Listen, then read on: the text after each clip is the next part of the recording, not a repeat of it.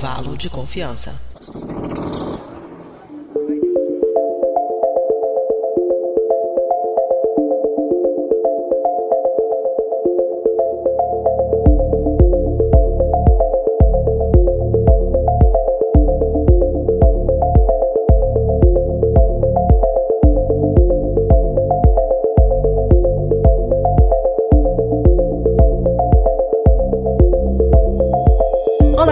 Ouvintes, está começando mais um intervalo de confiança, que é uma distribuição uniforme de pensamento crítico. A gente está começando agora o intervalo número 35, que de todos os nossos episódios é o número 79. Para quem sabe, os nossos ouvintes aqui já estão acostumados com a nossa cronografia aí muito estranha, ainda tô toda nervosa, gente. A gente tá fazendo, gravando ao vivo agora primeira vez, então vamos com calma.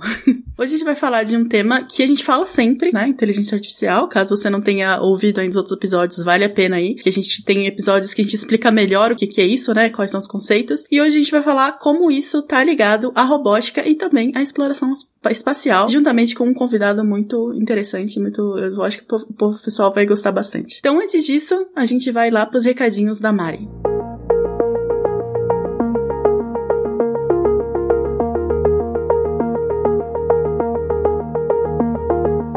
Gente, eu sou a Mariana, falando aqui direto da minha nave espacial. Eu estou rodeada de robôs sem nenhum ser humano por perto e por isso resolvi mandar um recado para vocês, para matar um pouco a saudade. A primeira coisa que eu quero dizer é que esse episódio contou com uma novidade. A gravação dele foi transmitida ao vivo para os nossos apoiadores, que puderam inclusive interagir com a nossa equipe. Bacana, né? Você também quer assistir ao vivo a gente gravando e ter acesso a outros benefícios? Então torne-se um apoiador do intervalo de confiança e ajude este podcast a se manter. Aliás, um dos benefícios de nos apoiar é você poder ter um episódio dedicado a você, como é o caso do Renato Aguiar, que é o nosso apoiador através da plataforma Patreon. O Renato, assim como outras pessoas que nos apoiam, tornam possível esse podcast acontecer. Obrigada, Renato. Espero que você goste desse programa que preparamos com tanto carinho. Quer ter um episódio dedicado a você, assistir às nossas gravações, além de outros benefícios? Torne-se um apoiador. Com valores que começam a apenas R$ reais por mês, você já consegue fazer parte desse seleto grupo de pessoas que ajudam na divulgação científica. Quer saber mais? Entre em intervalodeconfianca.com.br barra apoie, que lá a gente explica tudo direitinho. Uma das coisas que a gente consegue fazer com o dinheiro do seu apoio é expandir nossa atuação. Você que já nos segue nas nossas redes sociais já viu algumas mudanças. Por exemplo, agora temos conteúdo em vídeo no Instagram, como os programas Teorema de Segunda, também a Carla Braga falando sobre economia e o Estatística de Sexta. Já o Boson da Jay agora está tanto no Twitter quanto no Instagram. Para ter acesso a isso, basta nos acompanhar por lá. Você já nos segue? Convença seus amigos a nos seguirem também. E se não segue ainda, faça isso agora. No Facebook, curta a página Intervalo de Confiança. No Twitter, siga o perfil iconfpod. No Instagram, também estamos como iconfpod. Soletrando é I C o-N-F-P-O-D. Todas essas informações e muito mais estão no post desse episódio no nosso site, que é intervalodeconfianca.com.br. É isso então, gente. Deixa eu ir antes que esses robôs tomem conta de tudo. Fiquem agora com esse episódio super legal que conta com um convidado muito especial. Até a próxima quinzena. Tchau, tchau.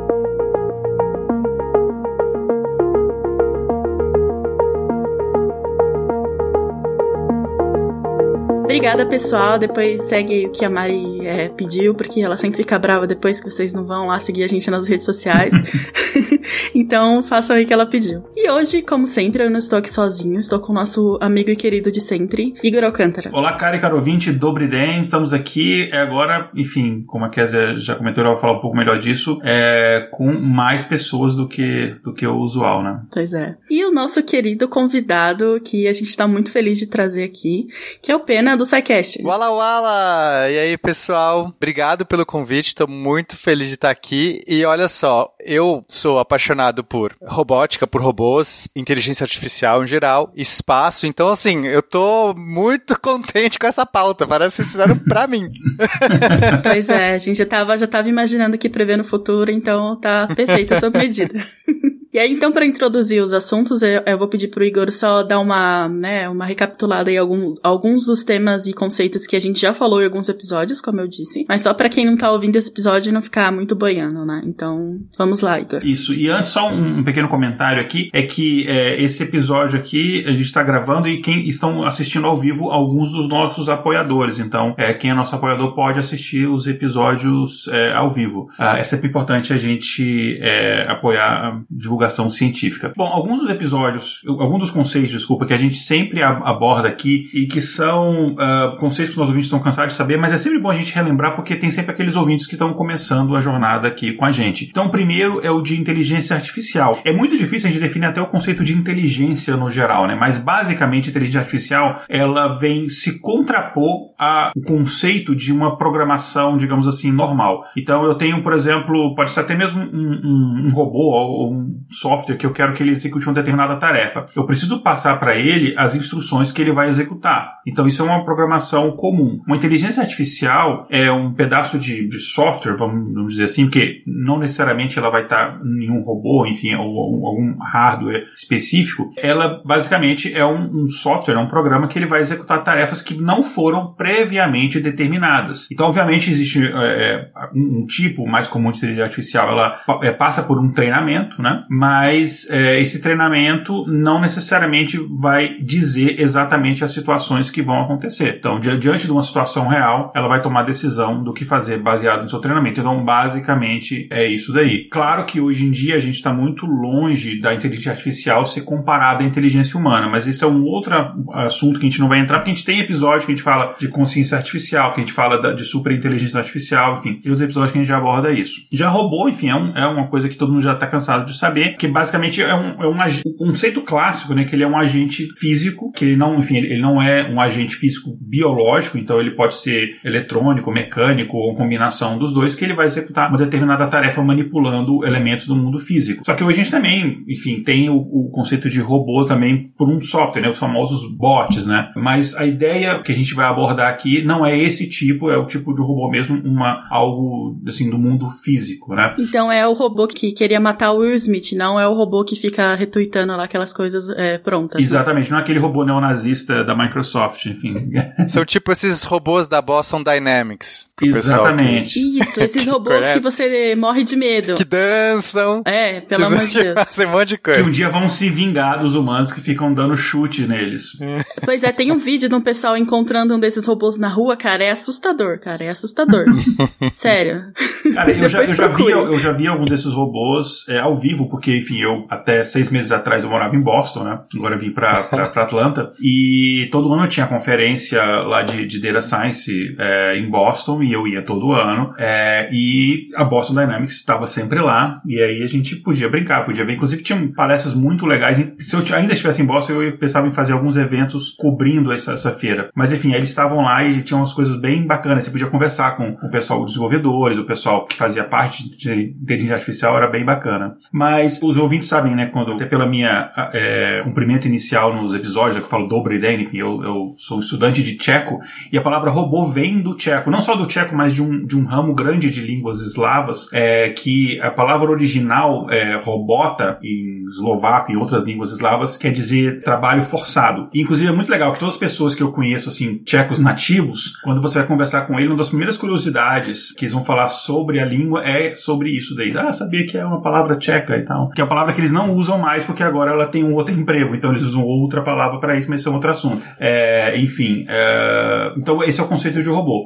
É, quando a gente fala de inteligência artificial, basicamente o que você está falando hoje em dia, a maior parte é, é, o que a gente chama de aprendizagem de máquina ou machine learning, né? Que é basicamente você passar por um, um, esse software por um treinamento, a partir desse treinamento ele vai conseguir desempenhar uma determinada função. E tem um tipo específico de machine learning que a gente chama de deep learning, ou se for traduzir na aprendizado profundo, que é um tipo mais avançado de machine learning. E a gente tem um episódio só sobre isso, né? Só sobre redes neurais. Então, é um tipo de mais avançado de machine learning que a gente chama de rede neural, enfim, que a origem inicial a gente tentava simular o comportamento de uma rede de neurônios biológicos. Você tem um neurônio, você tem a sinapse do neurônio, enfim, você pode ter neurônios especializados ou não, você tem camadas de então, basicamente, um, um, assim, falando bem resumidamente, é uma rede neural que você tem mais camadas camadas. Por isso ela é mais complexa, inclusive o processamento é mais complexo. Teve rede neural que eu fiz uma vez, eu já comentei esses episódios, que foi para um, um, um, projeto para o Departamento de Eletricidade da Filadélfia. A gente estava prevendo é, quando que ia ter falta de eletricidade em cada região da cidade, que o treinamento do algoritmo, que a gente tinha 10 anos de dados é, meteorológicos e vários outros dados de transformador de toda a estrutura elétrica da cidade, é, foi coisa de uma semana. E assim, rodando em alguns computadores bem potentes, uma semana de treinamento para o algoritmo. Claro que depois dele treinado, ele rodava rapidamente. Então são muito complexos. E aí, claro que tem desafios a gente conseguir implementar esse tipo de coisa. Mas então, todos os conceitos que eu passei muito rapidamente é porque a gente já abordou em outros episódios. Eu não quero desviar o foco aqui, mas só para quando a gente falar algum desses termos, todo mundo, a gente está tudo na mesma página, saber do que a gente está falando. Tá, mas o que que isso tem a ver com o espaço, né? É isso que a gente está querendo saber aqui. Então, todo mundo sabe, né? Já vimos vários filmes, já todo mundo já assistiu Interstellar e, né, e outros aí, a gravidade, que, né, no, no ambiente espacial a gente tem restrições muito rigorosas, né? Que a capacidade de sobreviver no espaço, ela é bem diminuta, né? Se, se não quase zero, né? Então, os agentes espaciais são particularmente limitados em termos de mobilidade, né? Eles precisam de propulsor, ou a, tem a limitação de energia dos, das roupas espaciais, eu esqueci agora o nome, eu ia falar suit, mas isso é em inglês. traje espacial. Isso, traje, isso, obrigada, tá vendo? Comunicação também é uma questão de limitação de energia e de tamanho, né? Tem uma limitação de massa que você consegue tirar da órbita, né? Que você precisa de muita energia para tirar qualquer quilo da Terra. Também, além disso, né, obviamente, tem, né, os cientistas dizem que a gente explorou mais ou menos 4% do universo visível, né? Só do visível. Então, aqui é composto de planetas, estrelas, galáxias, né? E... Eu achei até esse número muito alto, não achou não? 4 é, achei... é, também, mas... É... menos até. É que explorar, né, assim, explorar é uma palavra forte. Pois é, é, es explorar é ter dado uma olhadinha, né? A gente enxerga 4, 5% do, pois é. do universo, né, da matéria bariônica, das coisas Isso. que compõem de fato, mas, mas tudo bem. Isso, então. E aí, então, ainda falta um pedação, como vocês devem ter imaginado, né, que a gente ainda não conseguiu nem olhar, né, nem se explorar, entre aspas, né. E aí, o que que tá acontecendo? Ultimamente, os programas de exploração espaciais estão adotando a inteligência artificial e a robótica para acelerar suas missões, né. Então, países em todo o mundo estão competindo pela exploração do espaço já faz um século, né, e conforme as nações enviam mais foguetes e satélites para o espaço sideral, ela também obtém mais informações do espaço. Isso nos leva a grandes distâncias e lugares não explorados. A automação dos segmentos terrestre e espacial, né, porque a gente tem que pensar que tudo que a gente coloca no espaço ainda tem a contraparte aqui na Terra que tá cuidando, né, tem aquele pessoal lá que fica comendo amendoim, né, é, então, se a gente automatizar isso, vai reduzir a necessidade de intervenção humana, né, especialmente para satélites, né, que tem, é, tem, existem grandes constelações de satélites, parece uma coisa muito doida de se pensar, mas a verdade é que eles, né, fazem manobras automatizadas e eles se posicionam relativamente, então isso ia ajudar muito nessa automação. Inclusive, deixa eu só fazer só um, um parênteses aqui, quer dizer, tem, é, eu assino o não sei se é B1 News, não é B1 Newsletter, enfim. Mas tem, tem uma base de dados que é mantida de todos os satélites que estão em, em órbita é, na Terra, que sempre quando eles têm uma atualização eles mandam e tal. É muito legal para quem está é, estudando essa, essa questão de dados. Eu, hoje em dia, não tenho mais tempo de, de, pegar e brincar com isso. Mas é legal você pegar esses dados e explorar. Tem, é bem interessante que eles colocam qual que é a órbita que o satélite está, é, qual que é a, o motivo de lançamento, né? Se é um satélite comercial, militar, etc. É, tem vários dados, obviamente alguns dados é, são sigilosos, mas tem vários dados interessantes e tal. Foi isso que eu pensei, eles devem ter colocado lá, né? Satélite, CIA, isso aqui. Não, o que, que a gente tá é, fazendo? É. Tentando Provavelmente tem alguns que a gente não tem conhecimento, mas assim, quando você vê a, quantidade de dados, você fala assim, caramba, e cada atualização que eles mandam, eu recebo uma ou duas vezes por ano, é muito, muita coisa que a gente já que a gente tem em. Já, então, pegando aí o gancho, quando a gente fala de espaço, a gente está falando de, de um ambiente é, muito propício, assim, mais do que tudo que você falou, tudo isso é verdade, mas assim, a gente tem o risco da vida humana no espaço. Isso, então, é, você explorar o espaço é uma tarefa muito arriscada, muito com, complicada. Então, e, a, e, as distâncias são enormes. Então, para a gente operar um carrinho, então, né, digamos que eu quero mandar um mandei, mandamos um carrinho para Marte, alguns carrinhos. Agora a gente está com o Perseverance lá que fez um pouso incrível. Eu estou muito feliz por isso. E aí a gente tem que comandar esse carrinho, mas aí fica alguém pilotando com joystick e não funciona, porque o delay é tipo uns 15 minutos.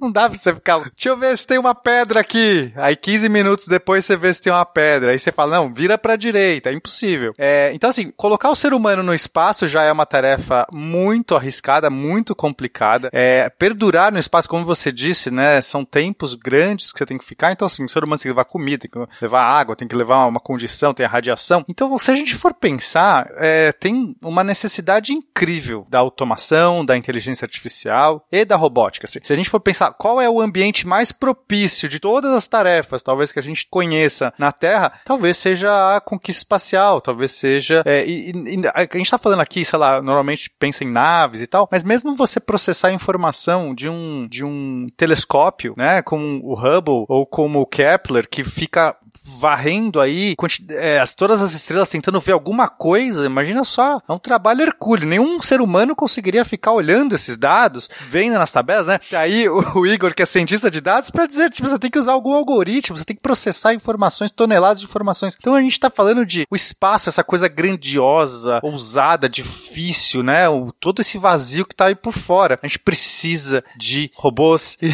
inteligência artificial para ajudar as tarefas, senão a gente não vai conseguir chegar até lá. É, tudo no espaço foi feito para nos matar, né? Pois é. Você imagina se os russos tivessem mandado, em vez de mandar uma sonda para Vênus, tivessem mandado alguém, né? Que a gente achava que era uma Terra 2, né? Até os russos chegarem lá, que a gente descobriu que é um inferno. E Exato. imagina se tivesse mandado alguém, né? Se bem que russo, né? Se bugar tinha até sobrevivido. tinha uma chance boa de sobreviver. Pois é. Ainda, ainda só, só dá um coisa de vodka e eles voltavam, né? Não, mas é só pro ouvinte ter aqui a comparação, é, imagina que a gente tem aqui a, a, Terra, que é um planeta só, né? Em comparação ao, ao, espaço, e a gente não tem ela 100% mapeada, né? Então, e olha que Sim. a gente tá tentando aí faz décadas e séculos, e, e, com todos os tipos de tecnologia, imagina então outro planeta, né? Como, por exemplo, Marte. Então, é, é impossível fazer isso sem alguns auxílios de, de ferramentas e outras coisas. Inclusive, é, essa é uma questão que eu acho que é uma das mais interessantes, sobre como eu posso explorar um lugar que eu não tenho um GPS, que eu não tenho um mapa, que eu não tenho já, né, a gente aqui na Terra já tá bem acostumado, a gente já tá mal acostumado, eu diria, de poder sacar o celular e falar, eu quero ir até ali, né? Mas eu lembro na minha infância ou na minha juventude que não tinha isso, eu tinha que levar um mapa lá, o guia quatro rodas, uhum. eu tinha que uhum. fazer uma viagem. Ou perguntar na banquinha, né, e acreditar na palavra do cara. É, vários postos e pirangas por aí que você tinha que falar, taxista, você perguntava, né? A gente hoje já tá muito mal acostumado. Mas assim, vamos pra Marte ou pra qualquer outro planeta ou qualquer outro lugar, né? Não precisa nem pousar. É, você tem um problema aí grave, difícil, que é, eu tenho que ter algum sistema autônomo que vai tomar decisões, né? Não dá, como eu falei, não dá para você pilotar o carrinho, ele vai ter que tomar decisões. Não dá para você pilotar cada satélite em órbita, ele vai ter que tomar certas decisões, como ele vai fazer a entrada, como ele vai mudança de órbita. Você meio que diz, olha, muda de órbita para tal lugar, mas eu não posso operar o motor na hora que tem que operar ali porque não vai rolar. Então, só que a gente tem um problema de localização, é um problema dificílimo. Na Terra a gente tem essa triangulação, né? Então, para quem não, não sabe como funciona o, o GPS ou o, Glo, o GLONASS, que é um sistema de vários satélites girando na Terra. Esses satélites se comunicam, então eles têm uma precisão muito boa, eles sabem onde cada um está. Então, a gente tem, em princípio, um jeito de deixar esses satélites numa posição pré-definida. E aí você triangula. Então, qualquer ponto da Terra que eu, eu enxergue pelo menos três satélites no céu, eu consigo ter as distâncias que né, o, meu, o meu aparelhinho vai se comunicar com cada um deles. Então, eu sei o tempo que leva para mensagem e voltar, eu tenho a distância, e aí eu sei exatamente o triângulo. A gente consegue uma posição muito precisa, e aí, dependendo dos satélites, a gente consegue saber coisa de metro, de centímetro até. Agora, quando a gente está num lugar que não tem já esse sistema, esse GPS instalado, aí é muito complicado, porque eu tenho que pousar num ponto específico, já vou falar então especificamente do Perseverance, que a gente viu isso acontecer. Eles tinham lá uma, um, um local que eles queriam pousar, a cratera Gale, aliás, Jezero, desculpa, Gale foi acho que do, do Curiosity. A cratera Jezero, que era um delta lá bonito, eles tinham lá uma elipse, uma ideia onde eles queriam pousar, só que aí você fala, na hora que ele tá caindo ali, ele pode estar tá em vários lugares. Como é que ele se localiza? Então a gente precisa ter um sistema que vai se vai mapeando. Enquanto mapeia, tenta descobrir a posição. Parece uma questão meio do, do ovo da galinha, sabe? Tipo, como é que eu sei a minha posição se eu não tenho um mapa? Mas como é que eu sei o mapa se eu não, se eu não para mapear o mapa, tem que saber onde eu tô para poder dizer, né? Quando você vai desenhar o mapa, eu tenho que saber onde eu tô. Se eu vou desenhar que mapa. É um sistema complicado, mas por sorte, a inteligência artificial tem algoritmos, a gente consegue desenvolver algoritmos que consegue fazer uma vai melhorando, vai mapeando, vai se localizando. E assim dá pra gente resolver esse problema. E em específico do Perseverance, o pouso do Perseverance, ele tinha, né? Então para quem não acompanhou, é, solta, né? É, é uma a entrada é super complexa, não vou, não vou ficar descrevendo aqui para não gastar tempo. Mas tem um momento que sai o escudo de calor de baixo, e aí fica exposto o carrinho, ele tá todo dobrado, escondido assim no, no anteparo, e aí as câmeras do carrinho, então, que estão voando, tá, tá, no ar, tá para pousar, enxergam o, solo, tiram fotos, vão começar, né, fazer várias fotos. E essas fotos são comparadas com um banco de imagens que eles já tinham mapeado com outros satélites que estão em órbita, ele já tinha um monte de imagens, e aí ele consegue comparar, ou seja, usando algoritmo de inteligência artificial para comparar essas imagens e falar assim, opa, se isso aqui tá meio aqui, eu devo estar tá mais para direita. Aí ele cai. Não, mas a paralaxe, né, que é mais ou menos essa coisa, você anda um pouquinho, como é que o chão muda no fundo? Então você fala assim, eu tô muito mais alto, eu tô mais baixo, eu tô mais para direita, eu tô mais para esquerda, e eles conseguem fazer essa triangulação entre aspas apenas comparando imagens e a partir de então ele fala, eu tenho que voar mais para direita, mais para esquerda e acertou e pousou no lugar certo. Foi muito legal. Até porque nesse ponto ele não pode falar, ih, estamos no lugar errado, vamos voltar. né? Vamos tentar é de novo. É.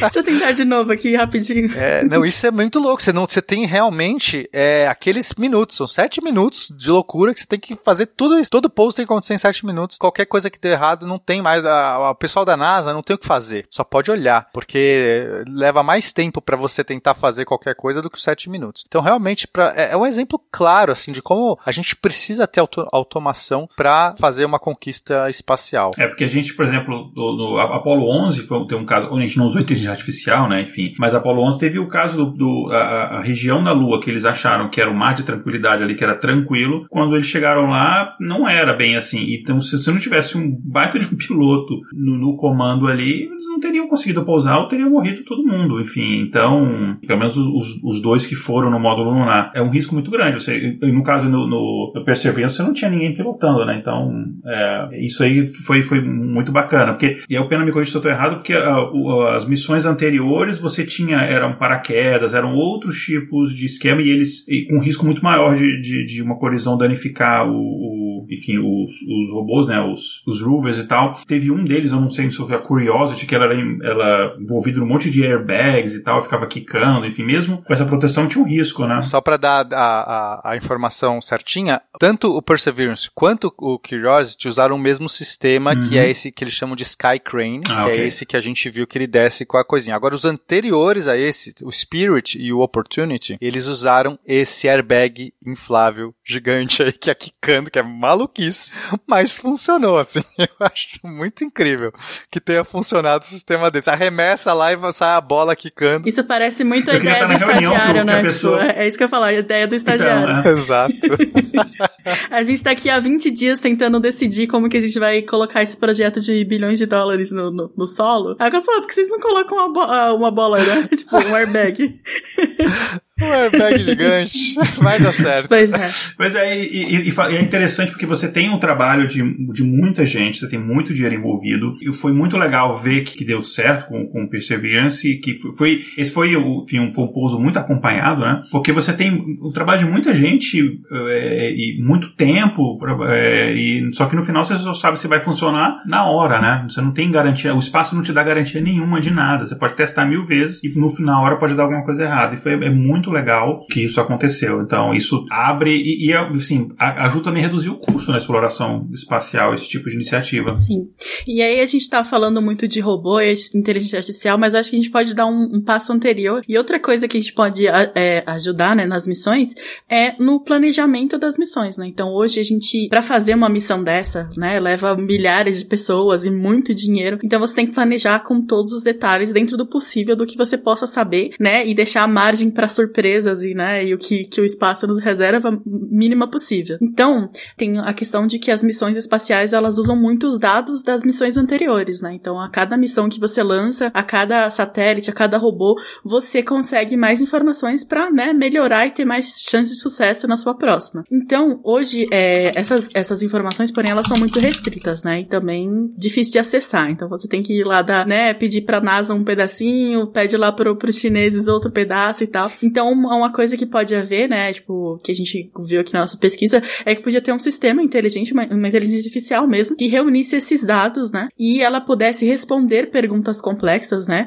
com informações confiáveis e relevantes de acordo com as informações anteriores. Então, por exemplo, ela teria informação de que airbag gigante tem tal possibilidade de dar certo na hora de descida, mas se a gente usar esse aqui outro, seria mais interessante. Então, o planejamento das missões poderia ser muito utilizado, né, e tanto no design dos rovers, né, o design mesmo físico deles, né, ou do, dos sistemas, ou o que que ele pode precisar, o que que ele não pode precisar, também é verificar a durabilidade da missão, né, conseguir é, fazer os cálculos direitinho do que pode ser feito. Então, um sistema desse também ajudaria a diminuir os custos tanto de, de, de pessoas que vão planejar essa missão, quanto de tempo mesmo, né? Porque uma, uma inteligência dessa conseguiria planejar uma missão com, né, muito mais rápido do que, né, sem, sem especialistas da NASA que ficam lá quebrando a cabeça para fazer isso. Existem iniciativas nesse sentido. É claro que ainda é muito rudimentar. O ideal seria chegar nesse ponto que a gente tivesse uma rede completa de informação, de compartilhamento de informação entre todas as agências espaciais, entre toda a comunidade científica, e aí pudesse, inclusive, ter um algoritmo que, que, que rastreasse, enfim, fizesse essa super Wikipedia Aí da informação espacial. Mas existem algumas iniciativas, uma delas é a AIDA, ou EIDA, que é uma, acho que é uma iniciativa, não sei se, eu acho que é da Agência Espacial Europeia, ou da NASA, não tenho certeza. Mas que meio que tenta fazer uma mineração, uma mineração não, tenta é, é condensar várias, várias informações de várias missões, as que são compartilhadas, e gerar um protocolo de programação geral para as missões espaciais. Isso eu acho muito importante, porque cada satélite, sonda, robô, o cara faz na linguagem ali específica, né? Porque você tá naquela agência, naquele local, os caras escolhem.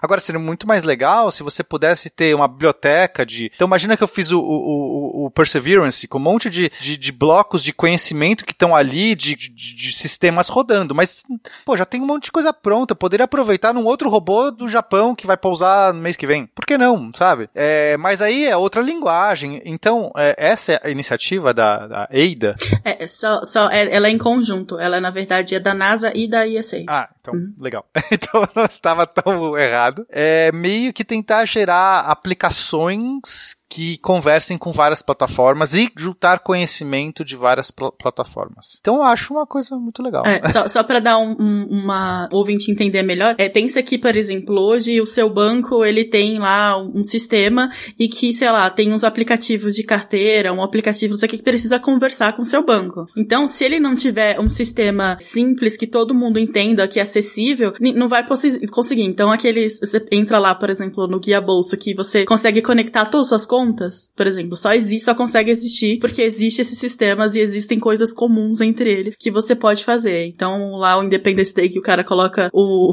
o pendrive na, na coisa do, do alienista, só, cons é, só, conseguiria é, existir se houvesse isso, entendeu? Então tinha lá coisa galáctica e eles usaram o API da, da, da coisa e colocaram. Usaram o API e subiram o, o, vírus, entendeu? Baixaram então, a é documentação. É. Deixa eu ver aqui a API do Alien, beleza, esse pendrive resolve. Não precisou nem nem criar o pendrive. Pois é, entendeu? Era pegar só. é, aquilo ali foi muito bom. Uma coisa que eu acho incrível é que esse tipo de aplicação de inteligência artificial, é, de você voltando à parte de planejamento de, de missão, é uma coisa que a gente usa em outras áreas, né, que, é, mais na parte de simulação. Por exemplo, na indústria farmacêutica, a gente já comentou em outros episódios. Uh, ah, Para desenvolver novos medicamentos e vacinas, você já está começando a utilizar a inteligência artificial, que ela faz a simulação de várias moléculas e vê a ação dessas moléculas. Claro que ainda é, é muito incipiente, você não consegue simular um organismo inteiro e ver a ação da molécula nesse organismo, mas você consegue fazer a interação dessa molécula com uma simulação, por exemplo, de um vírus, que é um, um vou falar organismo, entre aspas, é, que enfim, não é considerado um ser vivo, mas enfim, um vírus, ou, ou é, você consegue exemplo, ver a interação de um medicamento com a bactéria, enfim, você consegue fazer simulações e você acelera muito a produção, por exemplo, de um medicamento, que vários medicamentos você teve que ficar testando em cobaias, você simula em computador e você vai só naqueles candidatos mais prováveis e você aposta os seu dinheiro, o seu tempo neles. E você consegue aplicar isso em várias coisas. A Fórmula 1 usa muito isso para desenvolver a aerodinâmica e o design dos carros já há alguns anos, né? E tem usado cada vez mais e consegue economizar muito desenvolvimento dos carros. E por que não também na, na exploração espacial? Agora tem uma outra coisa legal também que tem a ver com isso que você está falando, Késia, que a gente chama de aprendizado de colmeia, é, que é basicamente você ter uma multitude de, de, de sondas, robôs, enfim, o que você quiser, um enxame, né? Normalmente a gente usa a palavra enxame, e que poderia, por exemplo, ser usado nos satélites, nas constelações satélites, né? Então, para quem não, não, não tá por dentro, é, o, o, um dos, das novas iniciativas aí é você conseguir criar uma rede de satélites com centenas de satélites, milhares de satélites ao redor da Terra e prover um certo tipo de serviço, por exemplo, internet. A gente tem agora o Starlink da SpaceX sendo implementado. Então, num contexto desse, que você tem muitas cópias de um ente, né, um robozinho, você pode usar uma inteligência artificial que eles se comunicam, eles aprendem individualmente certas coisas. Então, imagina que o robô está lá fazendo uma manobra no espaço para desviar de um pedregulho, certo? Pode acontecer, você está lá, de repente vai se chocar com outros satélites, fazer uma manobra para evitar. Não dá. Quando você tem milhares de satélites no, no, em órbita, não dá para um operador de satélite ficar controlando um a um, né? Hoje em dia, os satélites tradicionais são operados por seres humanos. Você tem lá o, o central de controle. Pessoas, de fato, ficam planejando cada manobra e colocam o comando. Olha, tá horário, esse satélite fazer a manobra tal para poder fazer uma injeção de órbita, para poder, sei lá, fazer o que for necessário lá para apontar a antena, fazer uma, um giro para se desviar do sol porque tá, sei lá, esquentando. Tudo isso são operados por seres humanos. Mas quando você tem milhares de satélites, é inviável você ter essa operação. Então aí o que, que você pode ter? Você pode ter uma inteligência por trás de colmeia que é exatamente pensando como se fosse realmente abelhas numa colmeia. Você consegue trocar informações entre cada um desses seres e ter um comportamento maior, um comportamento mais eficiente, apenas trocando essas informações. Então algo que um robozinho foi lá e fez, aprendeu, melhorou, ele compartilha com toda a rede, a rede inteira fica mais inteligente. Então a gente pensa, não é mais como se fosse uma inteligência individualizada, dispersa, agora ela é, ela é uma inteligência compartilhada. E é muito poderoso, assim, falando em termos de inteligência artificial, métodos de superinteligência, caminhos para superinteligência, talvez até, desculpa, saindo um pouco da pauta, mas esse é um dos caminhos possíveis para a gente chegar numa, numa singularidade ou numa, num tipo de inteligência geral. É um dos caminhos possíveis. Hein? Que é uma coisa que, falando da SpaceX, enfim, é tudo mesmo, mesmo dono, né? A coisa que a Tesla, a OpenAI, elas fazem nas pesquisas de carro autônomo, né? Dos carros, conversarem entre si, trocar informações sobre trânsito, combinarem entre si, por exemplo, olha, eu tenho que entrar, sei lá, daqui a, a 10 metros, então os outros carros já sabem, e aí eles vão, vão é, frear, enfim, reduzir a velocidade para aquele outro carro entrar, conversar com a via, conversar com o estacionamento, que vai ser, enfim, a ideia é que eles estão trabalhando é uma rede toda conectada que de inteligências artificiais conversam entre si. Uh, eu não vou entrar na, nessa área também, porque isso aí já dá, dá bastante papo sobre isso daí, que é, enfim. Uh, mas, Droga! Não, mas a gente vai, vai fazer episódio sobre esse tipo de coisa que é bem, que é bem bacana. Mas é, é, é o caminho é esse, né? Você consegue é, economizar bastante, como eu falei, cortar muitos caminhos. Enfim, é incrível as possibilidades que a gente consegue é, através desse tipo do uso de inteligência artificial nessas aplicações. É uma coisa que, inclusive, eu aprendi, se eu não me engano, foi com pena mesmo, em um SciCast, não vou lembrar qual foi o episódio, é que a gente tem uma quantidade enorme de, não só de lixo espacial, mas de satélites, de coisas em órbita da Terra, que obviamente a órbita da Terra, né, para nossa perspectiva, ela é grande, então ainda não é uma coisa que, se você mandar, por exemplo, uma missão para Marte, por exemplo, vai esbarrar mais, o, essa quantidade de objetos está crescendo, né? Segundo a Agência Espacial Europeia, são 34 mil objetos maiores do que 10 centímetros, né, que estão, é, enfim, em órbita na Terra. E uma coisa que eu aprendi com, com o Peno no SciCast é que existe uma preocupação dos astrônomos, né, que, que falam, olha, daqui a um tempo a gente não vai conseguir mais observar o céu, porque vai ter todos esses objetos é, tapando a nossa visão, né? Gente, vão, o que vai restar pra gente é só os telescópios, né, como o James Webb, o Hubble, etc. Mas, enfim, então você tem diversas, e aí o Pena com certeza pode falar bem melhor do que eu sobre isso, você tem diversas estratégias para você resolver esse problema, né? Mais um, um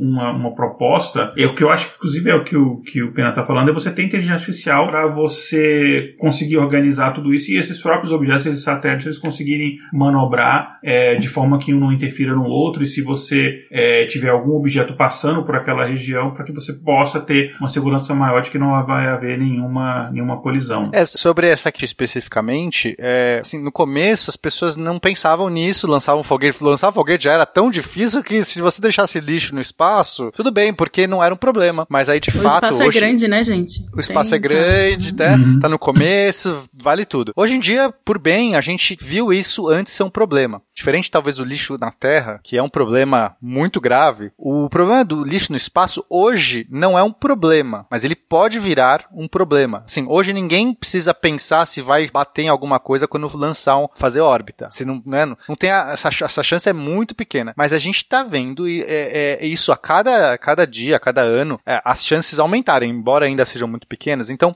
e aí tem esses problemas de detritos, às vezes você tem choque. Quando você tem um choque de dois satélites, é a pior coisa que pode acontecer. Porque daí você cria partículas minúsculas. E você não consegue rastrear. Porque, tudo bem, você ter lá um satélite morto, não é bom. Mas você tem um satélite morto, eu consigo ver, consigo desviar, consigo rastrear. Agora, quando eu tenho pedaços muito pequenos, a gente não tem como ver. Daí vira uma bala voando numa velocidade insana. Tá? A velocidade de órbita, gente, órbita baixa, é uns 8 km por segundo. É tipo uma velocidade de um cinco vezes a bala mais rápida que seja do- da arma mais, mais poderosa do mundo. Assim, é, é- é abs- absurdo. E aí é perigo pra estação espacial, né? Como a gente viu naquele documentário lá, o Gravidade.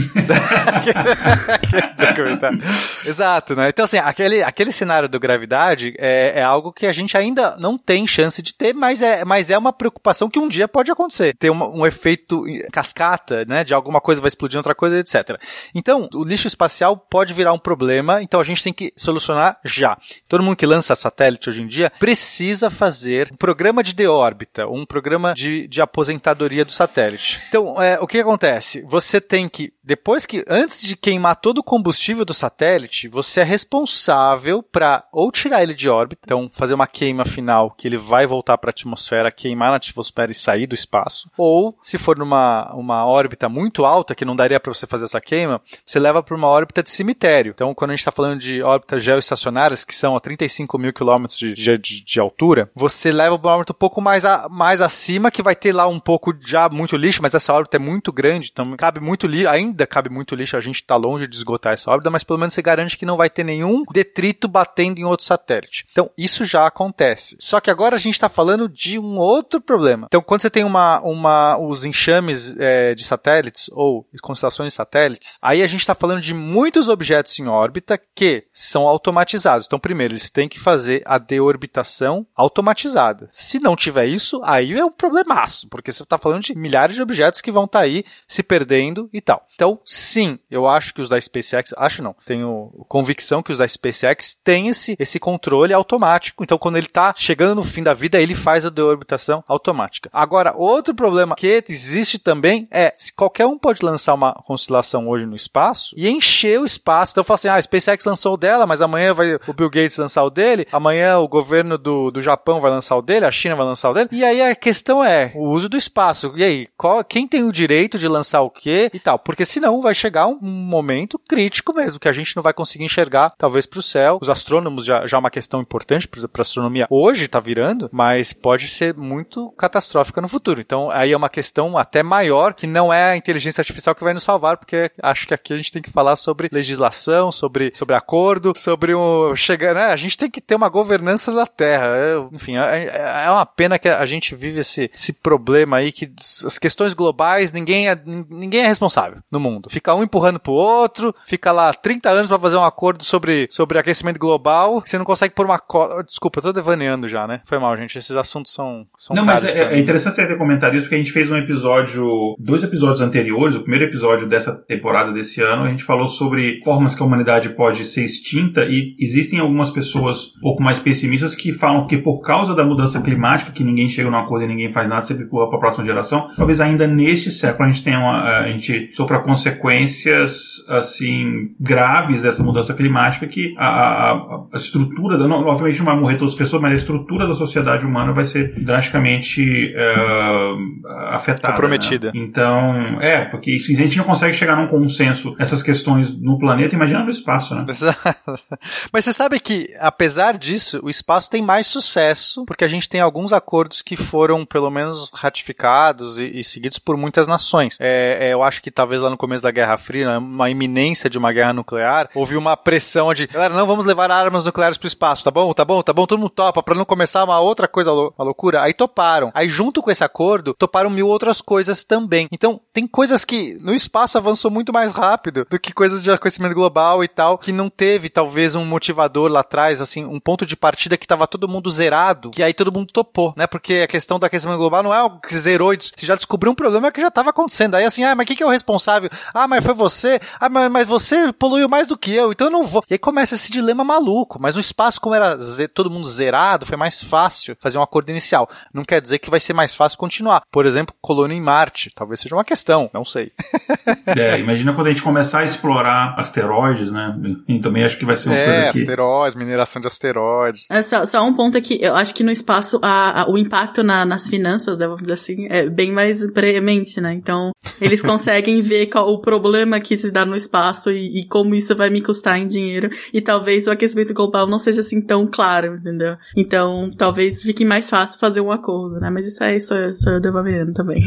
Deixa eu fazer só um parênteses aqui. Tem uma pergunta que, se, se vocês me permitem, uma pergunta de um ouvinte nosso que ele mandou aqui pelo nosso stream, o William Rochadel. Ele perguntou se tem alguma diretriz ou acordo para exploração espacial, como a organização dos satélites. É, eu acho que você meio que respondeu isso, né? Você pode testar bomba na Lua, isso a gente sabe que não, né? Tem várias coisas. Eu também não quero só é, demorar aqui porque é, para não fugir da pauta, mas a gente tem acordos que já foram ratificados, o acordo do uso do espaço exterior, que é o que é o que meio que quase toda nação do mundo, qualquer nação que tenha a chance de lançar qualquer espaço já assinou esse, então que não pode ter armas nucleares, tem que ser um uso cooperativo do espaço, apenas para é, questão científica, etc. Mas a gente tem acordos específicos, o acordo da Lua, que agora a NASA está propondo um novo para o projeto Artemis. A gente tem é, uso de satélites, tem um órgão regulador do espaço do, do, dos satélites. Se eu quiser lançar um satélite em órbita, eu tenho que ter é, um certificado, eu tenho que aplicar, eu tenho, por exemplo, o Brasil tem um slot na órbita geoestacionária, você tem, cada país tem certos slots, certas faixas que você pode operar. Então tem sim regulação, mas não é, tem ponto que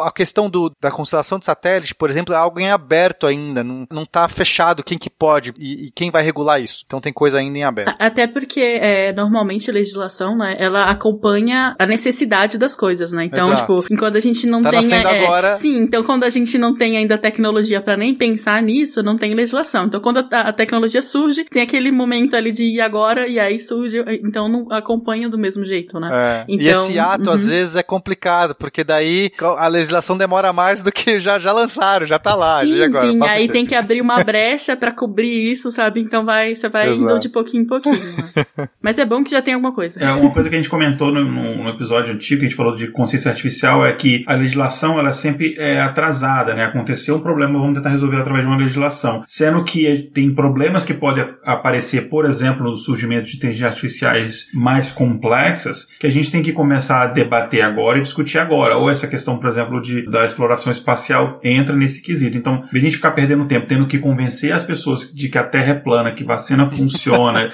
a gente podia, em vez de né, ficar discutindo um problema de milênios atrás, a gente podia discutir problemas do século XXI, né? Uhum, concordo. Aí, é, outras coisas que a gente também pode, pode falar, a gente, o Pena já falou anteriormente, que é a questão dos sistemas de navegação. Só falando aqui que em 2018, uma equipe de pesquisadores da NASA com a colaboração da Intel, eles desenvolveram um sistema de navegação inteligente, né, usando a inteligência artificial para explorar os planetas. Mas, obviamente, né, as coisas ainda estão é, muito em crescimento, né? ainda não, não tem nada muito certinho ainda. E, e, tem que pensar que cada planeta é um planeta, né? A gente fez o GPS, o sistema de navegação para a Terra, entendeu? A gente não consegue dar um Ctrl-C, Ctrl-V e de repente Marte está tudo coberto, né? Ou a Lua está toda coberta. de, seria ótimo se a gente conseguisse, mas não é assim, né? É, em termos de foto, até tá ok. Lua e Marte, assim, a gente tem foto de tudo. Mas enfim, em Marte tem uma que tem, tira umas fotos com uma precisão absurda, né? E fica mapeando. Em termos de foto, tá bem coberto. A questão mais é localização mesmo, porque não basta foto pra você saber onde você tá. E aí começa esse trabalho de inteligência artificial e aí essa loucura. É, eles costumam chamar isso de SLAM, esse tipo de tecnologia, de algoritmo que você tem que mapear e saber a sua posição meio que ao mesmo tempo. E falando dessa sistema de, de navegação, enfim, a ideia é que a gente possa utilizar isso em outros corpos também. Em relação a mapeamento de espaço, a gente já comentou é, algumas coisas aqui, né? Enfim, a gente teve um episódio que a gente falou do, do algoritmo que foi possível de fazer a, a primeira foto do buraco negro, enfim, aqui dali é basicamente machine learning. Inclusive, acho que na época a gente compartilhou até o próprio link lá pro GitHub do código, né, da, da biblioteca é, da API em Python, é, pro pessoal dar um, pessoal que, enfim... Quiser sua própria foto. É, não, depende, não, porque é um algoritmo que você pode utilizar para outras coisas, outro tipo de processamento de imagem, não só para aquilo dali. Então, é, esse tipo de mapeamento, é, de tarefa de mapeamento de espaço é uma coisa que a gente pode utilizar a inteligência artificial. Inclusive, uma coisa que eu não sabia até ver a pauta aqui, em 2018 a NASA concedeu uma bolsa de 330 mil dólares de pesquisa para uma equipe desenvolver uma inteligência artificial para guiar as naves no espaço em meio a esses, enfim, todos esses detritos, esses corpos que tem no espaço, né, que a gente comentou, né? E essa navegação, de forma autônoma, né? Essa navegação ela usou uma tecnologia de blockchain é, da Ethereum, não conheço essa, te essa, tecnologia da Ethereum. Enfim, basicamente eles utilizaram uma tecnologia de blockchain para criar essa rede descentralizada que a gente comentou aqui algumas vezes. E tem também uma parceria é, da NASA com o Google é, para treinar um algoritmo para analisar os dados da missão Kepler, né? Que, enfim, é, é, tem dados que são públicos, você pode baixar esses dados, enfim. É uma quantidade, assim, absurda de dados. Eu tentei uma vez baixar, mas você tem que entrar lá e você tem que colocar alguns parâmetros para baixar um pedacinho dos dados, porque todos os dados, assim, é praticamente impossível. É, eu fico fazendo uns crawlers para ficar pegando dado na NASA, porque eu sou meio louco, eu gosto, por exemplo, do Perseverance, eu fico baixando as fotos e fico trabalhando as fotos. Mas aí também tem que ficar, é difícil baixar, tem que, tem que fazer algoritmo, tem que fazer um programa para baixar de maneira eficiente os negócios da NASA. E, e, e é para você achar exo, exo, exoplaneta, né? Isso, esse do Kepler é uma missão que acha exoplanetas. Então, ele fica pegando a curva de luminosa de várias estrelas. Como é que você sabe que tem um exoplaneta? Quer dizer, um dos jeitos é você ver quando cai um pouco a luz. Então você tem a estrela, se passa um planeta na frente da estrela, a luz da estrela apaga um pouquinho, certo? Você tem um, um anteparo na frente. Só que uma estrela é muito maior que um planeta. Vocês vão pensar, a Terra, ela é um milionésimo do tamanho do Sol. Então você vai baixar a luz, sei lá, de um milionésimo ali, né? Um milésimo, talvez. Enfim, vai baixar muito pouco essa luz. Isso pode ser muito parecido com o ruído. Então o Kepler, que é essa missão, esse telescópio, ele fica vendo a luminosidade de várias milhares de estrelas, acompanhando um bloco por vez, ele vai apontando, e a gente tem que ver no histórico, imagina, dados que ele pega por semanas, meses, às, vezes o tempo que uma, que uma estrela leva para dar, um planeta leva para dar a volta, ou seja, um planeta tipo Plutão, que vai dar a volta a cada, sei lá, 100 anos, não vai pegar, só vai pegar planetas mais próximos. Mas aí você tem um monte de curva de, de luminosidade que sobe e desce, mas às vezes é muito ínfimo. Você tem que separar isso de uma nuvem que tá passando no meio, né? Uma nuvem interestelar, não uma nuvem da Terra. Tipo, você tem que tirar ruído que vem da, desse satélite, desse telescópio. Então, precisa ter uma rede neural decente para fazer isso, né? Então, de fato. Só, só lembrando que eu, se eu não me engano, a Jay já explicou com mais detalhes como que a gente encontra exoplaneta para esse espectrômetro aí. Em algum episódio, a gente vai ficar devendo aí qual, mas. A gente tem um episódio que a gente falou disso, é. Isso, já, já falamos disso. Mas é realmente, é, é bem interessante. Pô, você podia me falar que daí eu já não explicava nada disso. Não, não, mas é, quem tá ouvindo agora talvez não saiba, mas se você quiser saber mais, é só dar, dar uma olhada aí com a. Não, fica tranquilo. Você, quantas vezes você teve que fazer o som da ambulância pra explicar o que que. é, se você não pedir o som da ambulância, tá tudo bem. É, enfim, para quem escuta o SciCast sabe do efeito Doppler, né? Quem cita tem que fazer o som, tem que explicar fazendo o som da ambulância, então não tem problema. Eu, uma vez, só uma curiosidade, eu, eu baixei esses dados da missão CAP, eu tentei no olho, assim, ver, mas é impossível, né? Obviamente uma pessoa treinada, um físico, vai olhar e você, vai ser mais fácil, mas eu olhando assim, falei, nossa, pra mim parece tudo igual. que tinha uma época que eles tinham lá, se você conseguisse identificar algum sinal, você é, enviava, enfim, e aquele dado ia ser analisado, mas, enfim, obviamente você tem que ter um conhecimento um pouco maior. Mas eu baixei só para ver como é que era, mas é um negócio complicado e com certeza a inteligência artificial pode ajudar nisso. Uma outra coisa é você ter assistentes, é, igual a gente tem os nossos assistentes virtuais, a, a Cortana, Siri, etc. Alexa. A, Alexa, a voz do Google, que eu descobri recentemente que não tem nome, né? Aquela assistente do Google é só a voz do Google. É o OK Google. É, não, mas não tem um nome, né? Mas enfim, a gente tem isso, né? E os astronautas podem ter uma coisa semelhante para ajudar eles nas missões, seja, por exemplo, num suporte emocional ou mesmo para identificar questões emocionais. Se você, por exemplo, está passando por um determinado estresse, depressão, algum tipo de coisa assim, a gente já tem pesquisas em inteligência artificial que você consegue, ou pela análise de discurso, ou pela análise do tom de voz, ou é, expressões faciais que conseguem identificar isso. Eu acho que teve um spin de notícias do ano passado que eu comentei alguns avanços nisso, que é bem interessante, que o Facebook estava com as pesquisas assim, para tentar identificar jovens que estavam prestes a cometer algum ato violento ou suicídio, ou enfim, atirar numa escola, coisa do gênero. Mas você pode ter esse tipo de coisa para auxiliar um astronauta. Que imagina, por exemplo, quando a gente tiver, é, não sei daqui a quantos anos, uma missão tripulada a Marte. É, é uma missão que no total vão ser o quê? Dois anos, né? Na melhor das hipóteses, você pegar a janela para ir e voltar. Uhum. Não deve ser fácil psicologicamente você enfrentar uma missão dessa. É empolgante, falar, nossa, eu vou para Marte. Não, é, é o Big Brother do inferno. Olha só.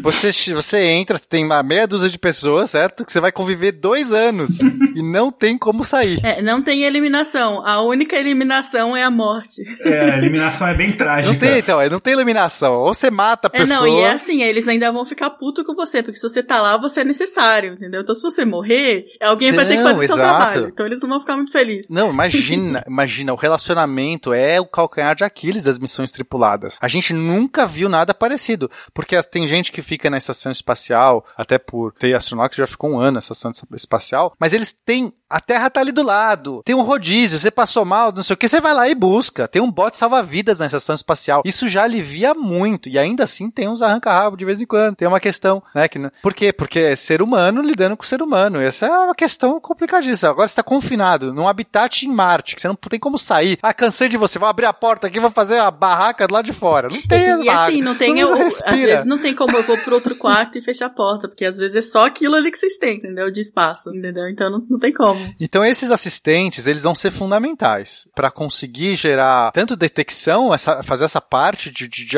auxiliar numa uma questão mais psicológica, mandar um relatório, mas também para jogar com você, para te entreter. É um pet, as pessoas amam pets, porque meio que te dá um desestressada. É, então, nesses filmes, sempre tem, né, o R2D2, ou no Interestelar tem o TARS, né, todo mundo ama o TARS, porque, tipo, é o isso. O design assim. dele é muito legal. Não, é, putz, eu amo. Uhum. E a gente já tem até uns carinhas desses, que já, já, já existe um chamado Simon, só que se escreve com C, em vez de S, é o Simon com C. Aí tem um acrônimo lá que é, eu não é sei. É Crew Interactive Mobile Company. Companion. Olha, olha, tá, tá vendo? É que você fala já, a Kézia já te dá na hora é, ali, ó, a gente já, já fez entendeu? a pauta com isso já. Já tava na pauta e eu não sabia, mas enfim.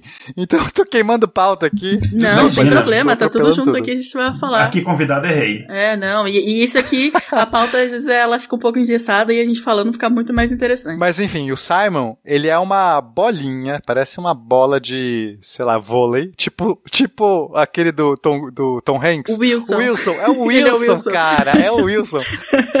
Então ele tinha uma bolinha, assim, só que ele tem um visor, tem um monitor. E ele até aparece um rostinho, parece um, sei lá, um Tamagotchi bizarro. Então ele conversa com você, meio uma Siri, uma Alexa, só que ele é meio tosco ainda, né? Mas você pode pedir, ah, toca minha música preferida, ele toca, uma coisa assim. Mas ele também tem uma questão de ajudar a, a nas tarefas. Então ele basicamente tem uma enciclopédia lá de várias tarefas que você pode fazer na estação espacial. Então você fala assim, ah, eu vou executar aqui, sei lá, a limpeza do filtro de ar. Aí ele aparece na tela olha, remova o parafuso e tal. Só que você meio que você vai interagindo com ele e ele voa. O mais legal é que ele voa, né? Já que na estação espacial não tem gravidade, é microgravidade, ele tem uns ventiladorzinhos e ele voa. Então é muito legal você ver o bichinho voando assim, e ele vai na sua direção. É, a gente vai colocar uma foto dele no nosso Instagram para os ouvintes verem. Isso. é bem bacana. Uma coisa que fala que eu vi aqui também na pesquisa é que ele é impresso por uma impressora 3D, né? Então, tipo, hum. dá para se, se tiver uma impressora na nave, dá para imprimir ele, né? Então não precisa levar Faz ele um junto, novo, né? né? Tipo, e aí já é um, peso a menos é que, que você precisa levar, né? E aí, só voltando uhum. naquela que a gente falou da análise de sentimentos, né? Que é a IA que, que fala com. analisa, né? A, a, como você tá sentindo e tal. Ela é uma parte do NLP, que a gente já falou aqui no, no episódio, no, no, no IC, que é o Natural Language Processing. A gente tem um episódio sobre isso, que é como os robôs aprendem a falar, se eu não me engano, esse é o nome do, do episódio. E tá bem legal, depois leiam. Boa memória memória, é isso mesmo. É, tá vendo? É, não é boa memória, não. Eu olhei antes. Ah. eu só, só tô trapaceando aqui, gente.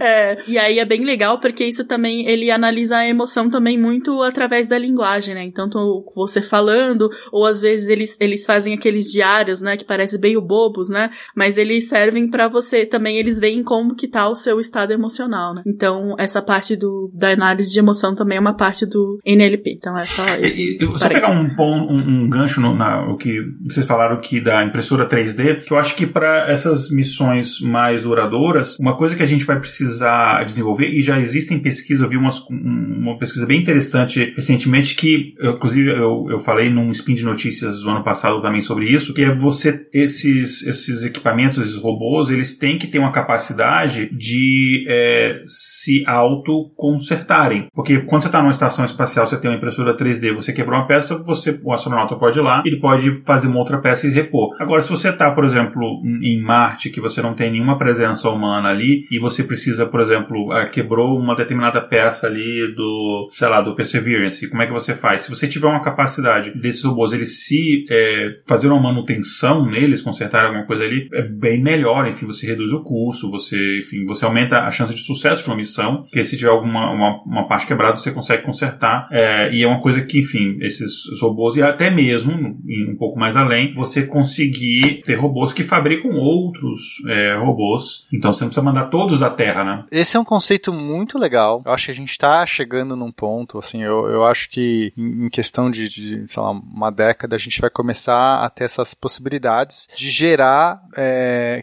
sei lá, o conceito, quem, quem trouxe esse conceito foi o, o von Neumann, acho que na década de 50, sei lá, muito tempo atrás, ele, ele cogitou um jeito da gente colonizar toda a galáxia. E era basicamente usando as sondas, sondas chamadas sondas von Neumann, que chegaria num planeta, num sistema solar, num lugar, teria a capacidade de criar, duplicar, fazer mais, pelo menos mais uma, ele pensou no cada um fazer mais um, né? Mas você pode fazer mais 10 se você tiver capacidade, mas pelo menos mais um. E aí cada sonda então vai para dois lugares. E depois cada duas vão virar quatro quatro, cada quatro, oito. Esse crescimento é exponencial. E aí, em pouco tempo, assim, uma questão de, sei lá, mil anos, né, que é muito pouco, daria para colonizar a galáxia. Ou colonizar é forte demais, mas para visitar toda a galáxia. E claro que isso é muito ficção científica ainda hoje, mas eu acho que vai ser a colônia em Marte. Eu acredito que isso que a gente vai ter uma colônia em Marte. Acho que as coisas estão migrando para a gente ter uma base na Lua permanente, uma colônia em Marte. E aí acho que é, a gente vai precisar ter robôs que construam novos robôs, coisas que se dupliquem. Vai ser essencial usar. A gente chama de é, in situ resource utilization. É tipo é o conceito de pegar coisas do próprio local, planeta, minerar e fabricar é, a partir desse, desse negócio. Porque levar da Terra é inviável. Você não tem como levar massa, é muito caro você ficar levando tudo da Terra você precisa usar nos locais. Isso, só, só vocês lembrando, todo filme de ficção científica, sempre o, o estaleiro, assim, de naves está sempre em órbita, exatamente por isso, porque tirar coisas da gravidade da Terra é muito custoso energeticamente, né? Então, se já está no, na órbita ou já está no local que você chegar, já tá ótimo, né? Como você chegar lá e já tá, já estão te esperando. É, e também questão de tempo, né? Você tem a janela, você não pode sair qualquer dia que você quiser, né? Pra ir pra Marte. Você tem a janela de, de lançamento e tudo, enfim, tem toda essa questão do meio tempo, obviamente, para chegar lá, né? As distâncias no espaço são grandes. A gente falou do Simon, e aí eu só queria falar de um outro robozinho aqui. Esse, esse no, no caso, é mais com a aparência do que a gente acha que é um robô, né? Que a gente imagina de robô, que é o Robonauta, que é um nome muito engraçado, cara. Parece uma coisa de criança. eu adoro esse nome. É, mas realmente ele existe. É, ele é um desenho peixonauta. É, parece o peixonauta.